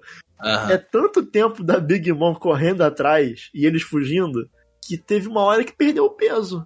Tipo, a Big Mom tá perto. Porra, tá, mas ela tá perto já faz tipo, 20 É, capítulos. o, o que eu acho maneiro dessa parte só é umas paradas que o Jinbe faz, tá ligado? É, tipo assim. mas É que no começo, quando a Big Mom começa a ir atrás, tu fica, caralho, fudeu. Esse arco de Whole Cake tem muitos momentos que eu penso, fudeu, morreram. Cara, eu. O, o- O capítulo 800 é muito foda. Pra você que viu no anime, Gusta, é o capítulo que tem a música e o barco afundando. Aham, E nossa, aí só fica a bandeirinha na água e acaba o episódio. não, esse, esse é muito. Aquele episódio, eu fico, cara, eu fico arrepiado ao lembrar dele. Esse é muito. aquela- a, a musiquinha é muito legal também. Cara, quando começa, quando começa as partes de musical da Big Mom, maluco, me dava um medo que, cara, fudeu. Quando Cara, começa a cantar, fudeu, mano. E depois do, do flashback dela fica tudo mais sinistro, né? Sim, sim. É porque além de ser pesado, é, é creepy, igual você falou, é Sim, sim, sim. estranho, assim, de fato. Não, e, cara, uma coisa que eu acho bizarro é que, tipo assim, eu vendo a Big Mom, eu vendo o Kaido, eu fico, cara, tipo assim, os Yon. Tipo assim, ó, Big Mom, Kaido e, e, e o Blackbird, né, o, o Barba Negra, cara, só tem. Só tem monstro, só tem psicopata. É aí. Como que o Shanks é legal? O Shanks é Não. legal? Como, Ou não? Tá ligado? Qual é o nível de poder do Shanks? Por que, que todo mundo teme o Shanks? Porque o Shanks, ele chegou em Marineford War e falou: acabou. Todo mundo Acabou. obedeceu. Todo mundo Acabou. obedeceu. Acabou. E, e- e acabou. Ó, Almirante recuou. Black, o, o Barba Negra Barba Negra. recuou. O Barba Negra ele falou: é, com esse aí eu não mexo, não. É, e o cara já tinha absorvido o poder do Barba Branca ali também, já. Então, Sim. assim, ele tava no, no, no ápice da monstruosidade dele ali. Não sei se no ápice, eu acho que o ápice é hoje, porque ele não Hoje sabia ainda usar direito. Mas deitava meia Marineford ali na porrada, sabe? Sim. É, é, o, os Chichibukai olharam e falaram, "Tam, não, não mexo, Até porque não tem porquê. não tem porquê. E tipo assim, literalmente, o cara fez todos os piratas recuarem e toda a marinha recuar. Ele chegou lá e falou, acabou, gente. Não Não, e, tem de- mais. e detalhe que, aparentemente, o Shanks não tem Akuma no Mi. Hum, hum. Porque no primeiro capítulo, no primeiro capítulo, ele salva o Luffy na água. Então A não sabe nadar. ser que, durante esse tempo, o Shanks tenha construído o Yonkou Shanks que a gente não conhece, que é entre o momento que ele salva o Luffy e o, o- o momento atual. Que aí são mais de Pode 10 ser. anos. São Pode mais de ser. 10 anos. Pode ser que naquele momento do. Mas, mas, é, mas é importante lembrar que naquele momento ele já era um ex-pirata do Roger. É, mas até aí Ligado? o Bug e o palhaço também, né? É, é, de fato. Mas o Bug sempre foi, tipo, o cara que chegou longe por sorte. Então, nada me garante também que ele não foi parar por sorte no bando do Roger. Não, assim, é, também, mas é, é- Mas eu acho que naquele momento ali, o Shanks, ele tava num momento, tipo, pode ser que ele esteja no, no momento Luffy pós-Enes Lobby, sabe? Qual que é a minha teoria? Hum, Minha teoria é de que o Shanks já era pica ali e ele tava ali no East Blue pra pegar a Akuma no Mi do Roger e a Akuma no Mi do Roger é a Akuma no Mi do Luffy. O Roger também era de borracha. pode ser. Você acha uma boa teoria? Eu acho uma boa teoria. Acho uma boa teoria porque, Porque o, eu fico tipo, por que, que o Shanks tava lá naquela em Goa, né? Em East Blue, pra pegar a porra de uma fruta que nem é Logia, é um paramécia que, enfim, aparentemente nem é tão forte assim. O Luffy que faz um bom uso dela. Sabe por quê? Qual que é a importância daquela fruta ali, tá ligado? Eu tenho pra mim que a- a- o poder do Luffy vem de alguém, senão do Roger vem de alguém. Eu acho que ainda vão mostrar outra pessoa que antes teve a fruta do Luffy. o lance é um D, né? Já começa aí porque o The Name of É. D já tem um peso. Sim. né? Que Sim. são todos que têm D no nome, eles são os inimigos naturais dos dragões celestiais. E eu acho que o The Name of D tem alguma coisa a ver com o século perdido. Com, não, Então, fato. Fato E, e, e para mim, para mim, eu acho que tá muito claro. E eu acho que o Luffy, tanto ele, quanto o Roger, quanto o Lau, quanto o Barba Negra, quanto o Barba Branca, todo mundo que tem D no, no, no nome vem de uma linhagem que é pra eles ali é extremo perigo. E, e inclusive o na parte que eu tô, porque como eu tô vendo no anime, no anime eh, fica intercalando entre o, o, o Sengoku lembrando da, da Marineford War e tô pegando as cenas ali do pessoal chegando pro devaneio e tal. Uhum. Só que o Sengoku, só que tem umas paradas, tipo, tem uns comentários do Sengoku ali que O Sengoku sabe mais do que a gente pensa. o Sengoku é ele o Garp. Ele manja. Ele ah, manja ele, ele manja ele o Garp. Ele, ele, ele tipo assim, E o, e o Rayleigh? Ah, mais, mais do que todo É. mundo ali, tá ligado? O Rayleigh É. literalmente sabe o que é o One Piece. Ah, porra, o, o Barba Branca sabia. O, É. o, Bar- o Barba Branca meteu. Eu não acho que o Barba Branca estava mentindo. Não. O Barba Branca literalmente mete um desiste e ponto. E, e pelo que eu vejo também ali, eu, a- acredito que tanto a Big Mom quanto o Kaido também sabem de alguma coisa, né? Então, enfim, eu acho que, que tem eu muita tenho, eu tenho uma teoria sobre os D, mas que é relacionado com coisa que. Não que foi respondida em um ano, mas coisa que eu vi em um ano e aí eu formei uma teoria. Então eu não vou falar agora. é, com quando, quando você, a gente fazer depois- o é, bloco do Depois ano, a gente conversa. lá, Mas, mas eu tenho uma teoria relacionada aos D eu que tenho, vem de uma coisa que acontece em um ano. é, eu tenho essa teoria do The Name of D também. É, cara, Mas ó, só pra adiantar, eu acho que tem mais de um D. de um dia, assim, como assim? Eu acho que são dois Ds diferentes. Ah, entendi. Eu não acho que a, a, a- linhagem do Barba Negra seja a mesma da do Luffy. Eu acho que o Barba Negra é um D e o Luffy é outro D. Porra, aí seria foda. Entendeu? E aí Aí- eu acho que aí é o, o conflito entre os Ds. Pelo menos baseado em algumas coisas aí que eu não, não posso explicar, mas, mas também, por favor, Gusta, isso é uma teoria minha, tá? Não, não, Não, estou não. te dando um spoiler. Não, é só, eu só tô imaginando. É, E bem, vamos lá. É, Só fechando o Holy Cake. Bom arco também, muito legal. Acho que o Sanji decepciona um pouco no fim, porque eu acho que ele ia brilhar mais. Eu também achei Ele que eu acaba acaba que- mais, mas, mas eu gosto também do fato de que o Oda não deu uma luta pro Sanji e deu, tipo, um pulo pro cara fazer. Eu acho que é um- quebra um pouco Condiz, condiz. com o disco, pá. Acho que é, acho que é legal. assim. Ele, Mas ele eu acho que ele podia ter dado uma porradinha num almirante ali, em alguém, algum, algum boneco ali. Não acho que não ia fazer mal pra ninguém, não, sabe? Mas, tipo assim, a única coisa que Um fica. negocinho, você sabe, um- só uma lutinha assim, sem, sem acho, que importância, é, sabe? eu acho que a única coisa que fica explícito ali que tem um momento que ele ele desce no Yonde a porrada, né, no irmão dele, que, que o irmão dele fica até com a cara torta, né? E o e ele só não vence a luta contra o pai porque o cara trapaceia. Mas ele tava É, é. ele tava tipo, porra, facilmente ele ia ganhar aquela luta ali. Mas assim, ó, do, dos três ali do, do bando, é, Luffy e Zoro mostraram que estão picas. É. O Sanji ainda não mostrou, não. Eu acho que Eu quero ver muito o É. Soba. Pode ser que o Soba Mask dê um, um, um- a, a, a, a roupa. ah, é, a roupa do, do- dos Germa, eu acho que dá, vai é, dar um assim, fato que ele vai usar uma hora. Vai sim. Se tá sim. com ele, ele vai usar. Mas. Agora eu tenho um ano. Já assisti nesse momento até o capítulo 930. É, mas vou deixar isso pro próximo não play, porque agora. É, não acabou ainda, né? E. Então eu vou ficar em dia.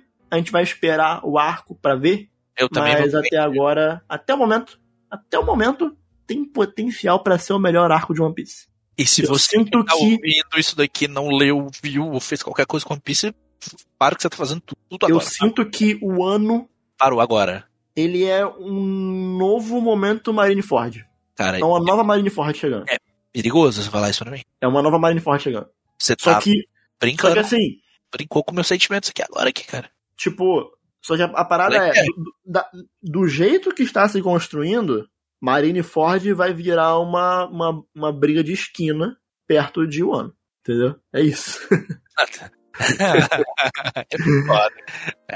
E, mais uma vez, desculpa aí pra quem não curte One Piece, se você... Enfim, eu acho que pra quem não curte não tá ouvindo até aqui.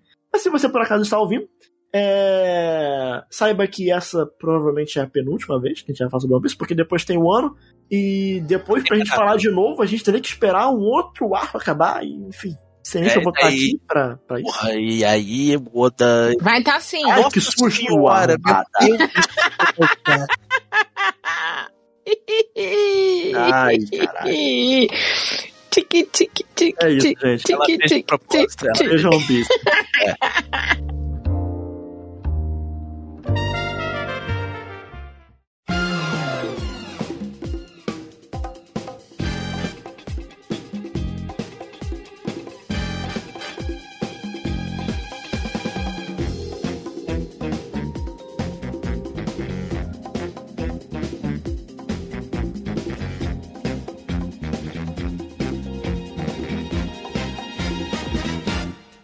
Chegamos ao fim de mais um episódio aqui no Splitcast. Agradecemos vocês que continuam nos acompanhando, continuam dando o feedback de vocês pra gente sempre estar melhorando o conteúdo. E se vocês quiserem seguir o Splitcast, é muito fácil, muito simples. É Splitcast underline no Twitter, no Instagram e também na Twitch. Então não tem desculpa, você acha a gente muito fácil. Agora, se vocês também quiserem seguir os nossos perfis pessoais, sou arroba megusta182.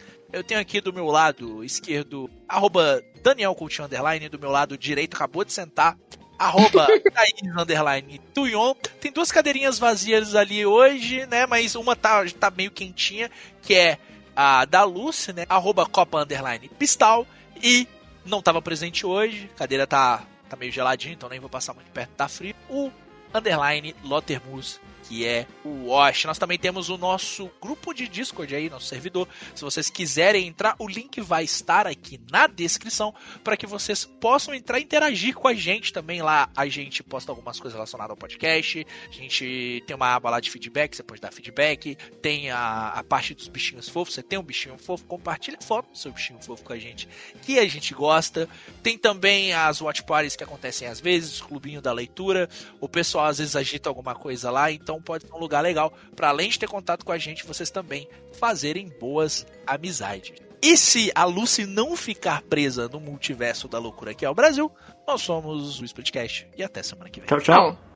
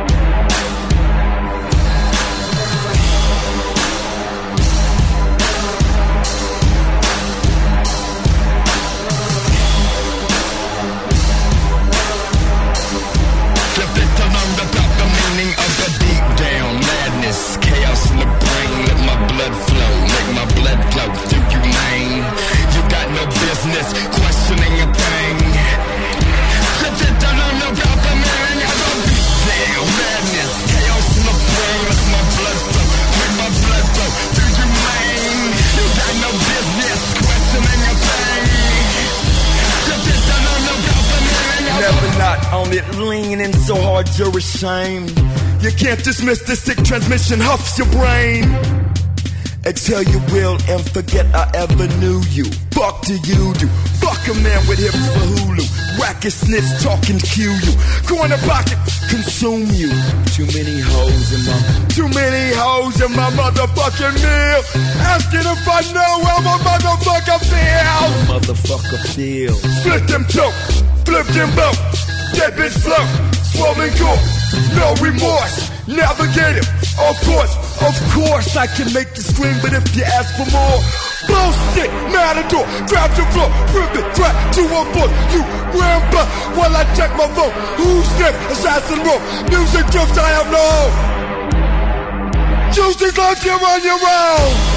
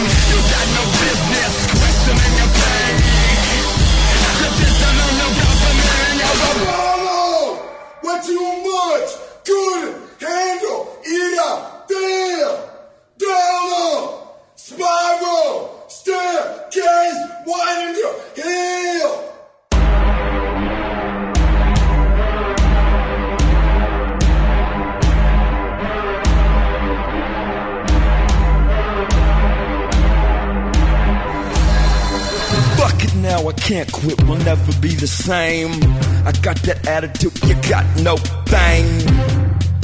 I'm fit to hurt, you gives a fuck about the way I move, wait, dark matter, flu state of consciousness, blue straight through, you won't do shit but beg me to do this. Again, and again, and again, and again. Strangler, clutch, sine wave, deconstruct my way or no way. Banging, hey, making lust, loosen us, shake, shake it up.